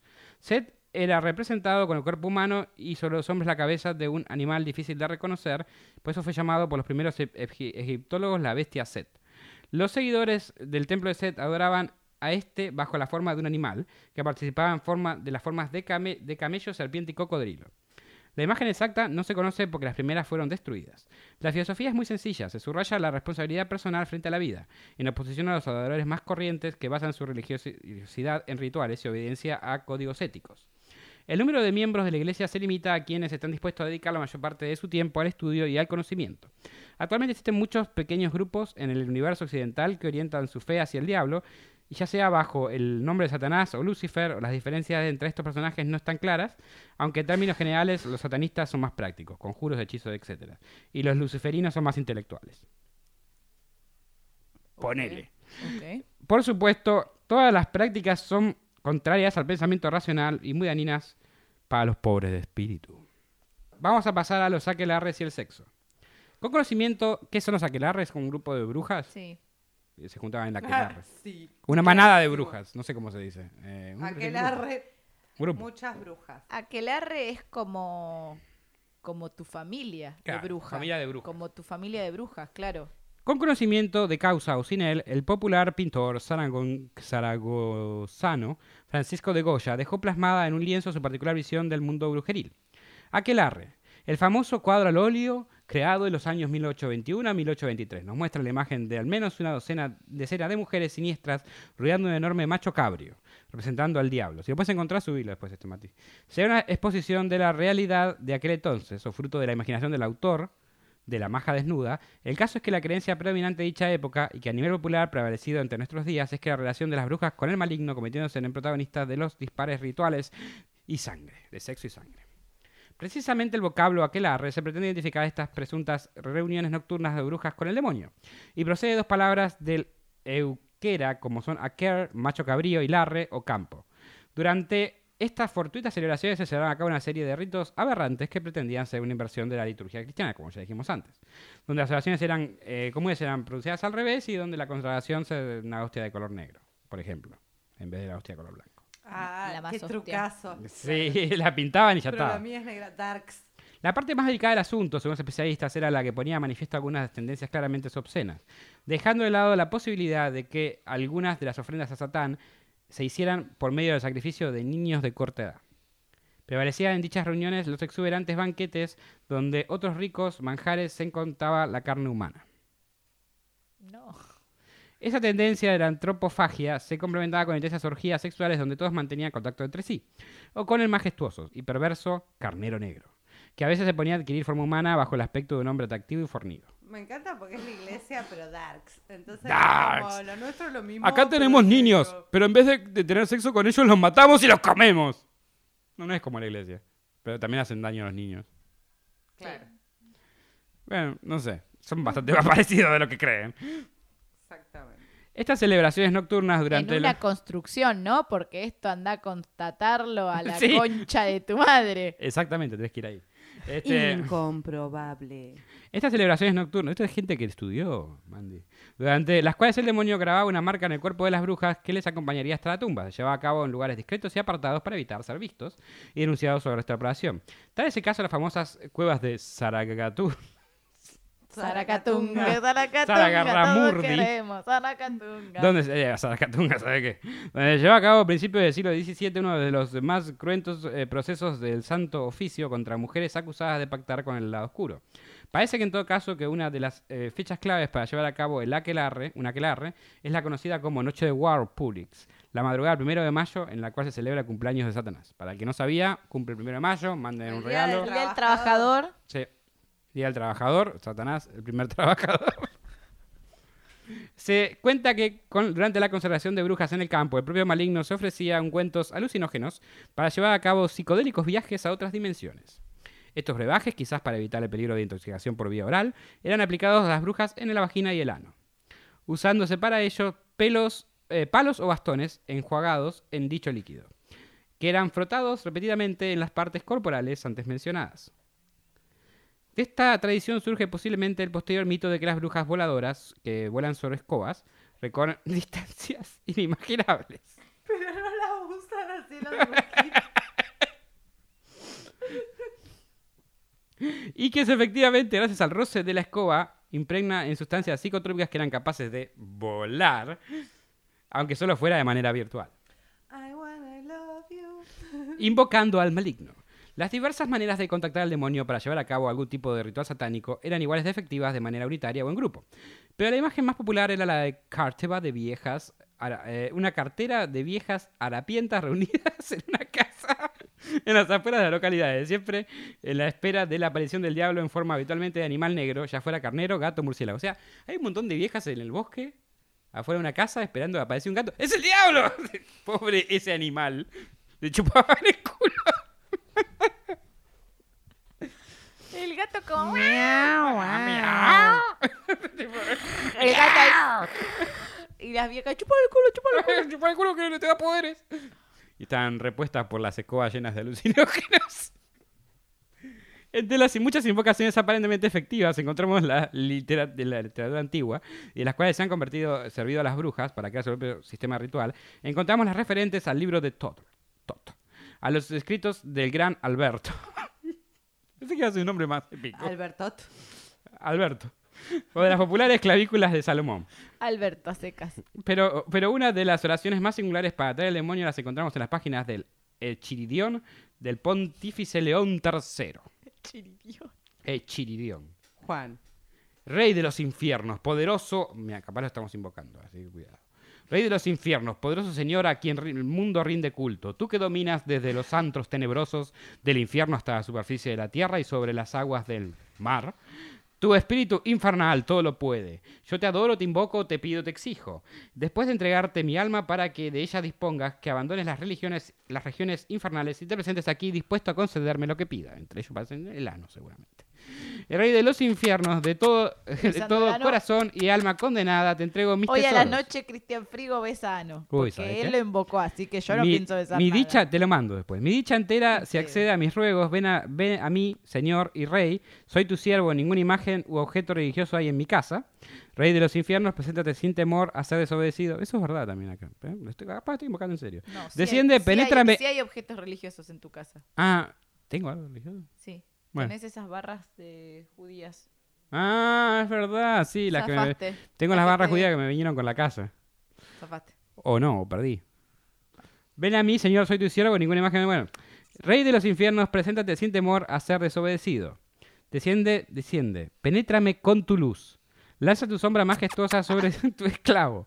Maldito, maldito, maldito sea el día en que, que mi cabeza derramaron agua bendita. Satán mi rey, Satán rey de los reyes, soy tuyo y quiero ser tu esclavo. Satán mi rey y Señor, invoco tu presencia ante mí. Esta oración de invocación satánica solía ser usada por diversas brujas el primero de noviembre. Ahora cambiaron el número. ¿Era noviembre o mayo? Estoy confundido. Dijiste mayo, Dije pero antes, capaz ahora que... dije noviembre, no sé. Se ve que es otra Pero fecha noviembre especial. era el día de, es el día de los muertos, ¿o no? Puede ser. Hago tu número interminado de sirios, de, de sirios negros y con un cráneo humano como protagonista del siniestro evento. Para ello, la mujer debía tumbarse boca abajo sobre el suelo con su mano izquierda sobre el cráneo. Nada más para terminar la recitación comenzaba a escucharse extraños aladidos y sonidos lúgubres, lo que demostraba que la puerta al infierno se acababa de abrir dejando paso a Satán. Ahora empezaba la radio acá, la Por último, vamos a ir a la obtención de, de- de favores sexuales. Dicen las malas lenguas que una gran cantidad de brujas solían usar los poderes que el demonio les ofrecía para obtener favores sexuales de los hombres, por lo que sentían admiración y deseo. Por lo tanto, parece claro que algunos de los hechizos y rituales satánicos estaban destinados a tal efecto. Lograr que los hombres entraran en un extraño estado en el que serían plenamente dominados por aquellas sádicas mujeres. Lo que sería aprovechado la con receta de alto pastel de papa. Exacto, por ejemplo. Listo. El más curioso de todos esos ritos era conocido como conjuro de los clavos, O los ñoquis del 29. que era necesario ser realizado nueve veces seguidas para que surtiera efecto. El mecanismo era muy simple. La bruja se metía en la boca tres clavos. Y en esa incómoda situación invocaba al demonio para después suscitar el amarre. me hace acordar, me imagino algo como cuando comes un, un librito o algo así, te hacen decir fósforo. Y que es como. ¿Qué, qué pas- ¿Cuándo comes un libro? No, Un no, librito, las- las- las- Ah, la, la, Los la- de sí, panadería, ya sé, ya sé cuál es. no un Panadería. librito posta, Cuando estás literal. comiendo un libro, Para los comes que no son de Argentina, porque nos escucha gente de Latinoamérica, Parece que yo también. Tortillas en el norte. claro, acá hay un... no sé Pancito. cómo decirlo, como un pancito que viene como con formita y se le dice librito. Un bizcochito de grasa. Claro, bueno, con son bizcochito, bizcochitos sí. de grasas con láminas muy finitas, entonces se hacen muchas migas secas en la boca. y decís- es como cuando comes un alfajor y decís fósforo. Sí. Entonces me imaginaba la... bruja, la, la bruja, esta persona con Son los brujas, clavos sí. en la boca, tu, tu, tu, tratando de invocar, entonces Y escupiendo todo. Y si no escupís el clavo, eh, aparece, digamos. Bueno, se invocaba al demonio para después solicitar el amarre a la persona que pretendía practicar sexo. Eso, eso. Eh. Posteriormente le sacaba los clavos de la boca para empaparlos en vinagre, poniéndolos a calentar en el fuego. Cuando estaban a rojo vivo, los sacaba, los lanzaba a la calle, murmurando el mismo ardor que tienen estos clavos se verá reflejado en el corazón de mi futuro amante. Mirá. Bueno, ni bien, ni- pensaban que era en el pene. Para todos los métodos era necesario lograr una pequeña cantidad de pelo púbico de la víctima. Hablamos del maleficio del ligamen, durante el cual el pelo es introducido en un caldero con agua. En la eh, estancia debe existir un espejo, en la cual se verá reflejado el rostro del hombre deseado, y una escoba, con la cual supuestamente se homen- home- homenajea al demonio con la forma ya descrita anteriormente. O sea, embarnándose con alucinógenos y frotándose en su vagina. A veces pronuncia la frase Marta, Marta, la diabla y no la santa, y el diablo con juelo. No te estoy jodiendo. Marta, Marta, la diabla y no la santa, y diablo con juelo. Tráeme al fulano con el vuelo. En serio, esa, esa es la recitación. Tráeme al Si fulano no, al vuelo. Les paso la receta del pastel de papas. Más efectiva. Acuérdense, Marta, Marta, la diabla y no la santa, y diablo con juelo, cojuelo, tráeme al fulano al vuelo. Parece claro que estas palabras son una modificación herética de las palabras de Cristo en las Sagradas Escrituras. ¿Se ve que hay algún pasaje parecido? Sí, hay un, hay un pasaje sagrado. Tráeme el fulano al vuelo. Es Marta, sola número uno. Marta, cuando pueda te vacuno. Ahora sería ese, ese- sería el modo, eh, sería, sería así el ritual para mí. Ahora Los modernizado sería amarres así. modernos. Claro. La bruja moderna, Mandy Potter. Ahora, eh, una cita que saqué, esto para terminar ya. Se terminó, esto fue largo. Aunque no veo yo acá. Sí, Fue, fue largo como el último largo. No puedo hacerlo en menos de una hora y No media. puedes hacerlo corta. No. Eh, pero Marta, Sola número uno. se te ve la tanga. No, esa es la Laura. otra, esa es Laura, perdón. Eh, bueno, voy a decir un, eh, una cita que saqué de un material donado. Que es, esto salió del libro de tu amiga, si querés decirle Sí, gracias. le agradecemos a Silvia Macedonio que nos donó una colección de libros y enciclopedias que, Inspiró este que capítulo. inspiró ¿sí, no? este capítulo. Acá puse un material donado en el cual me inspiré para hacer esta investigación eh, para terminar. Esta cita describe también el desenfreno del sexo en los aquelarres y sobre todo en las fechas especialmente festivas. Como la misa negra, el Shabbat negro, que el, el Shabbat no impío o el Shabbat Impío. no, no Ah, pero sagrado. ahora no te olvidas el nombre. Un. El Pero bueno, unholy Me pareció muy gracioso esta, y esto en realidad fue lo que me hizo, esta, esta cita cuando leí me hizo buscar todo el resto del libro entero, y yo hice todo el libro entero en una investigación de una... Usaste quilombo por esta cita. Sí. Y además, pero vas a estar orgullosa porque el libro que usé eh, es una de las pocas autoras femeninas que tocan el tema. Porque si no eran todos flacos que tocaban el tema. Mira, qué revolucionario Cristian Frío. Yo sé que serías orgullosa, entonces lo hice así. Eh, comenzaba entonces la orgía. Con brujos y brujas se mezclaban diablos, incubos y súcubos. Y Satanás iba poseyendo una a una a todas las brujas, sodomizando a los brujos, en un ejercicio incansable. Mientras todo aquel enfebrecido rodaba por la hierba fornicando, cometiendo incesto, llevando a cabo las prácticas más aberrantes. ¡El homosexualismo! ¡La sodomía! A quien le pinte. Eh, en ocasiones, para que la orgía fuera completa, se hacía intervenir en ellas animales, con lo que se practicaba el bestialismo. Mm, mm. Algunos autores recogen en sus obras relatos que hablan de antropofagia y el uso de la machila minerium. ¿Qué es Estimulación con objetos, no es tan Ah. terrible. sí, tengo que buscarlo. Eh, con que salían a consolar su soledad sexual las encaustradas. Las que no tenían pareja. Siempre mujeres, nunca hombres. Y te puedes meter en el culo. ¿no? Supongo. necesitabas un objeto. listo, Los consoladores de madera. en esa época, capaz, ¿no? Eh, no merece la pena añadir detalles. Y por mucho que se añadiera, nunca quedaría completo el cuadro repugnante de la orgía que se efectuaba en los aquelarres. Esto fue magia sexual, satanismo, brujas, aquelarres, Shabbat, invocación de demonios, sexo con demonios, extracción de semen, no sé, ya fue un poco de todo. Alto quilombo, amigos. Fue un quilombo de, de fluidos. Tengo una... mm, eh, no, no sé, no está tan elaborado porque ya tengo mucho sueño, pero em, si bien la autora es mujer, tengo un problema con la concepción de Satanás y de Lucifer, porque pienso que esta es cristiana. No, no es cristiana. Ella hace lo- las cosas estas mágicas. Pero la, la- Pasa la- que no la- todo, no todo. La creencia de Ahora, Lucifer y ¿Notaste un shift en la en la- el enfoque? Porque la primera parte es de este libro, la segunda parte no. Sí, Son otras sí, fuentes. sí, hubo como un cambio. Bueno. Pero es eso, es que siempre que hablan de Lucifer o de Satanás tengo ahí como... No, cuando esta autora describía a Lucifer y Satanás, eh, mal, la hablaba que la iglesia decía eso. Y es la que te daba los, es la que hizo el listado de formas de invocar a demonios. eh, de ahí sa- esa, esa parte está hecha por la, la chica esta. Ella también las hace, de hecho. Es la que no estaba de acuerdo si la que la sangre con los fluidos eh, corporales eh, tuvieran el mismo efecto. Ok.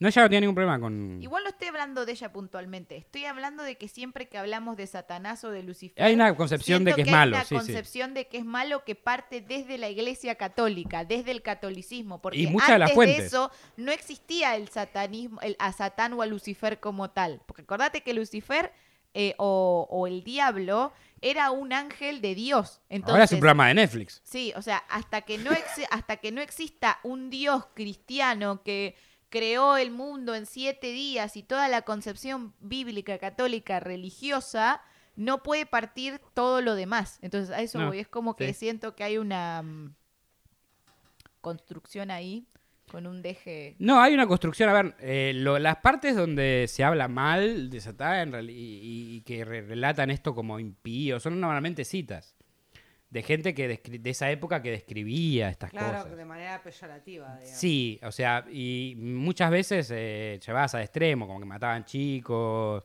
En realidad son cuentos. Puede haber orgías en el bosque, sí, puede haber orgías en el bosque. No creo que lleguen a estos Sigue extremos. De-. De hecho, sigue habiendo. Mira, anda, anda al Rose- no, Las villas, cariño. Este, anda a los bosques de Palermo. Este, pero lo que voy que, que sí puede haber misas negras, estas cosas pueden pasar, pero no creo que lleguen a los extremos que esta gente está diciendo. Porque esto entra dentro de lo que es el pánico satánico, digamos. Sí, es que por eso me parecía por momentos como demasiado, como demasiado Sí, extremo. cuando se estaban, las, las citas que describían lo que está pasando ahí eran todas despectivas, si querés. Eran despectivas, hablando como mal, como aberrantes, cuando dije Y- homosexualismo. y- y ah. No, no, no solamente eso. Pensalo de esta manera. El rol de la mujer está, para mí, visto desde una visión muy católica, Sí, donde es como todo. Bueno, la parte primero fue un mal. poquito de historia y eso es Claro. así, lamentablemente, No, sí, obvio. por la Iglesia Católica, lo de Lilith y todo eso. Pero no discrimina esa búsqueda de placer, digamos, de que la buscan hombres, la buscan mujeres, de que la Sí, mujer tiene eh, que llegar al otros orgasmo. textos capaz no hablaban de los incubos, solamente los sucubus. Eh, esta hablaba que había tanto hombres y mujeres, pero pasa que se enfocaba mucho más porque hay mucha más documentación de esa época, imagínate de cuándo es de la Edad Media, y lamentablemente está escrita por hombres y Sí, de otra mentalidad. sí. Este, en cuanto a historia vas a encontrar el sexismo sin, sin duda y, y- y la mayoría de la historia también la, la hicieron en esa época eran más religiosos que ahora, eh, Sí. había menos puntos de vista Sí, igual y también tenían siento el que. control de la. Gracias, ciencia. Sí. Sí, gracias, ciencia. Gracias a ciencia que le sacó el, eh, ese espacio. Y ahora Iglesia de Satanás eh, es básicamente una burla del catolicismo, ni siquiera creen que existe, pero es como que es para dejarlo expuesto como la ridiculez que es. Sí. Eh, no, no, hacen, no hacen esta misa negra, ni las brujas se menían la No, escoba. es con que no, uno no. dice sata al no sé, alguien es satanista y vos te quedás como, "Mm", pero en Sí, realidad no, no queremos eh, bajo ninguna circunstancia pintar que un satanista es nada malo. O sea, son lo que la iglesia y la gente te percibía en esas épocas. Yo creo que es alguien que solo le hace la contra la religión. A ver, tenés satanistas estúpidos también.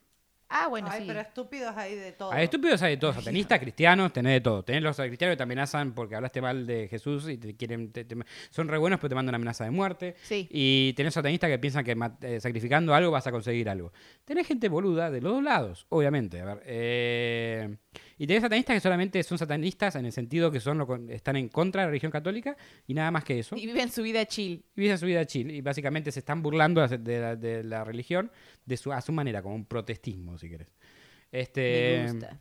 pero bueno, esta es la realidad del mundo. Hoy día Fue la interesante tengo que igual. agradecer que hoy día hay muchas eh, visiones y, y hay muchos más puntos de vista y, y esta idea de que los satánicos sigue existiendo, porque sigue existiendo, que los satánicos son malos y que buscan la maldad y que quieren todo esto, pero cada vez es menor, eh, hay como una apertura más grande en los darks y me gusta un poco más vivir en esta época y no en esa época y creo que a todo el mundo acá que nos escucha también, ¿no? Está bien, no sé si querían estar en orgía, yo no, No. saqué los La boletos. pueden, la pueden hacer. Lollapalooza también, capaz La pueden organizar si les pinta. Si la organiza, Sí, traten de avisen no matar a nomás. nadie, ¿viste? Avisen nomás para saber. Traten de no hacer nada ilegal, tipo eso que decían incesto, matar chicos o tener sexo, o chupar el culo al diablo si quieren, eso está bien. Sí, está bien. Eso- Ah, mutuo así. Si le chupan el culo al diablo, después cuéntenos qué sabor tenía. Y creo que hay mejores maneras de, de- de ingestar alucinógenos que por medio de una escoba. Digo, tiro, la tiro ahí. incómoda, Te la tampoco tiro ahí. incómoda. Me imagino que sí. Cuidado con lo que se ponen en el ojo. Hace daño, mucho daño. Ojito, eh, ojete. Ojito, ojete. Eh, no. Cuídate. No, eh, ojete, no me acuerdo cómo era. Cuídate, querete, no me acuerdo Sí, algo así. Ojito, ojete, cuídate, querete. Bueno, chicos, esto fue todo eh, por el día de la fecha. Fue largo, perdonen de vuelta. Eh, Mandy, ¿por dónde te a encontrar? Me pueden encontrar por Twitch, YouTube e Instagram como Mandy Poteroc. Eh, Mar, ¿por dónde te podemos encontrar? En orgías en el bosque. No, No. mentira. Esa, esa fue otra vida. Eh, en Twitch como Maldita Mar o en Instagram como Marcasina. A mí me pueden encontrar aquí en la Virgocueva eh, o por Instagram como Virgo Frigo, con doble E en vez de una I, como Cristian Frigo por Spotify o YouTube para escuchar mis discos Tres Tristes Tetris. Esto fue La Magia Sexual en Cuentos de la Virgocueva. Espero que les haya gustado y que tengan un, sigan teniendo un hermoso octubre. Nos vemos el 29. Nos vemos el 29 en el Preparen los vivo. ñoquis. Chau, chau. Adiós. De 29 calabaza. no, 30, chicos. Estamos tirando mal la fecha. Ah, 30, 30, nos vemos el 30. 29 esos que van a estar solos. Chao. Adiós. Gracias por acompañarnos nuevamente en otra emisión de Cuentos en la Virgocueva. Si les gustó, no se olviden de suscribirse y darle like. Y si no les gustó, recomiéndenlo para que otra persona también se coma el garrón como ustedes.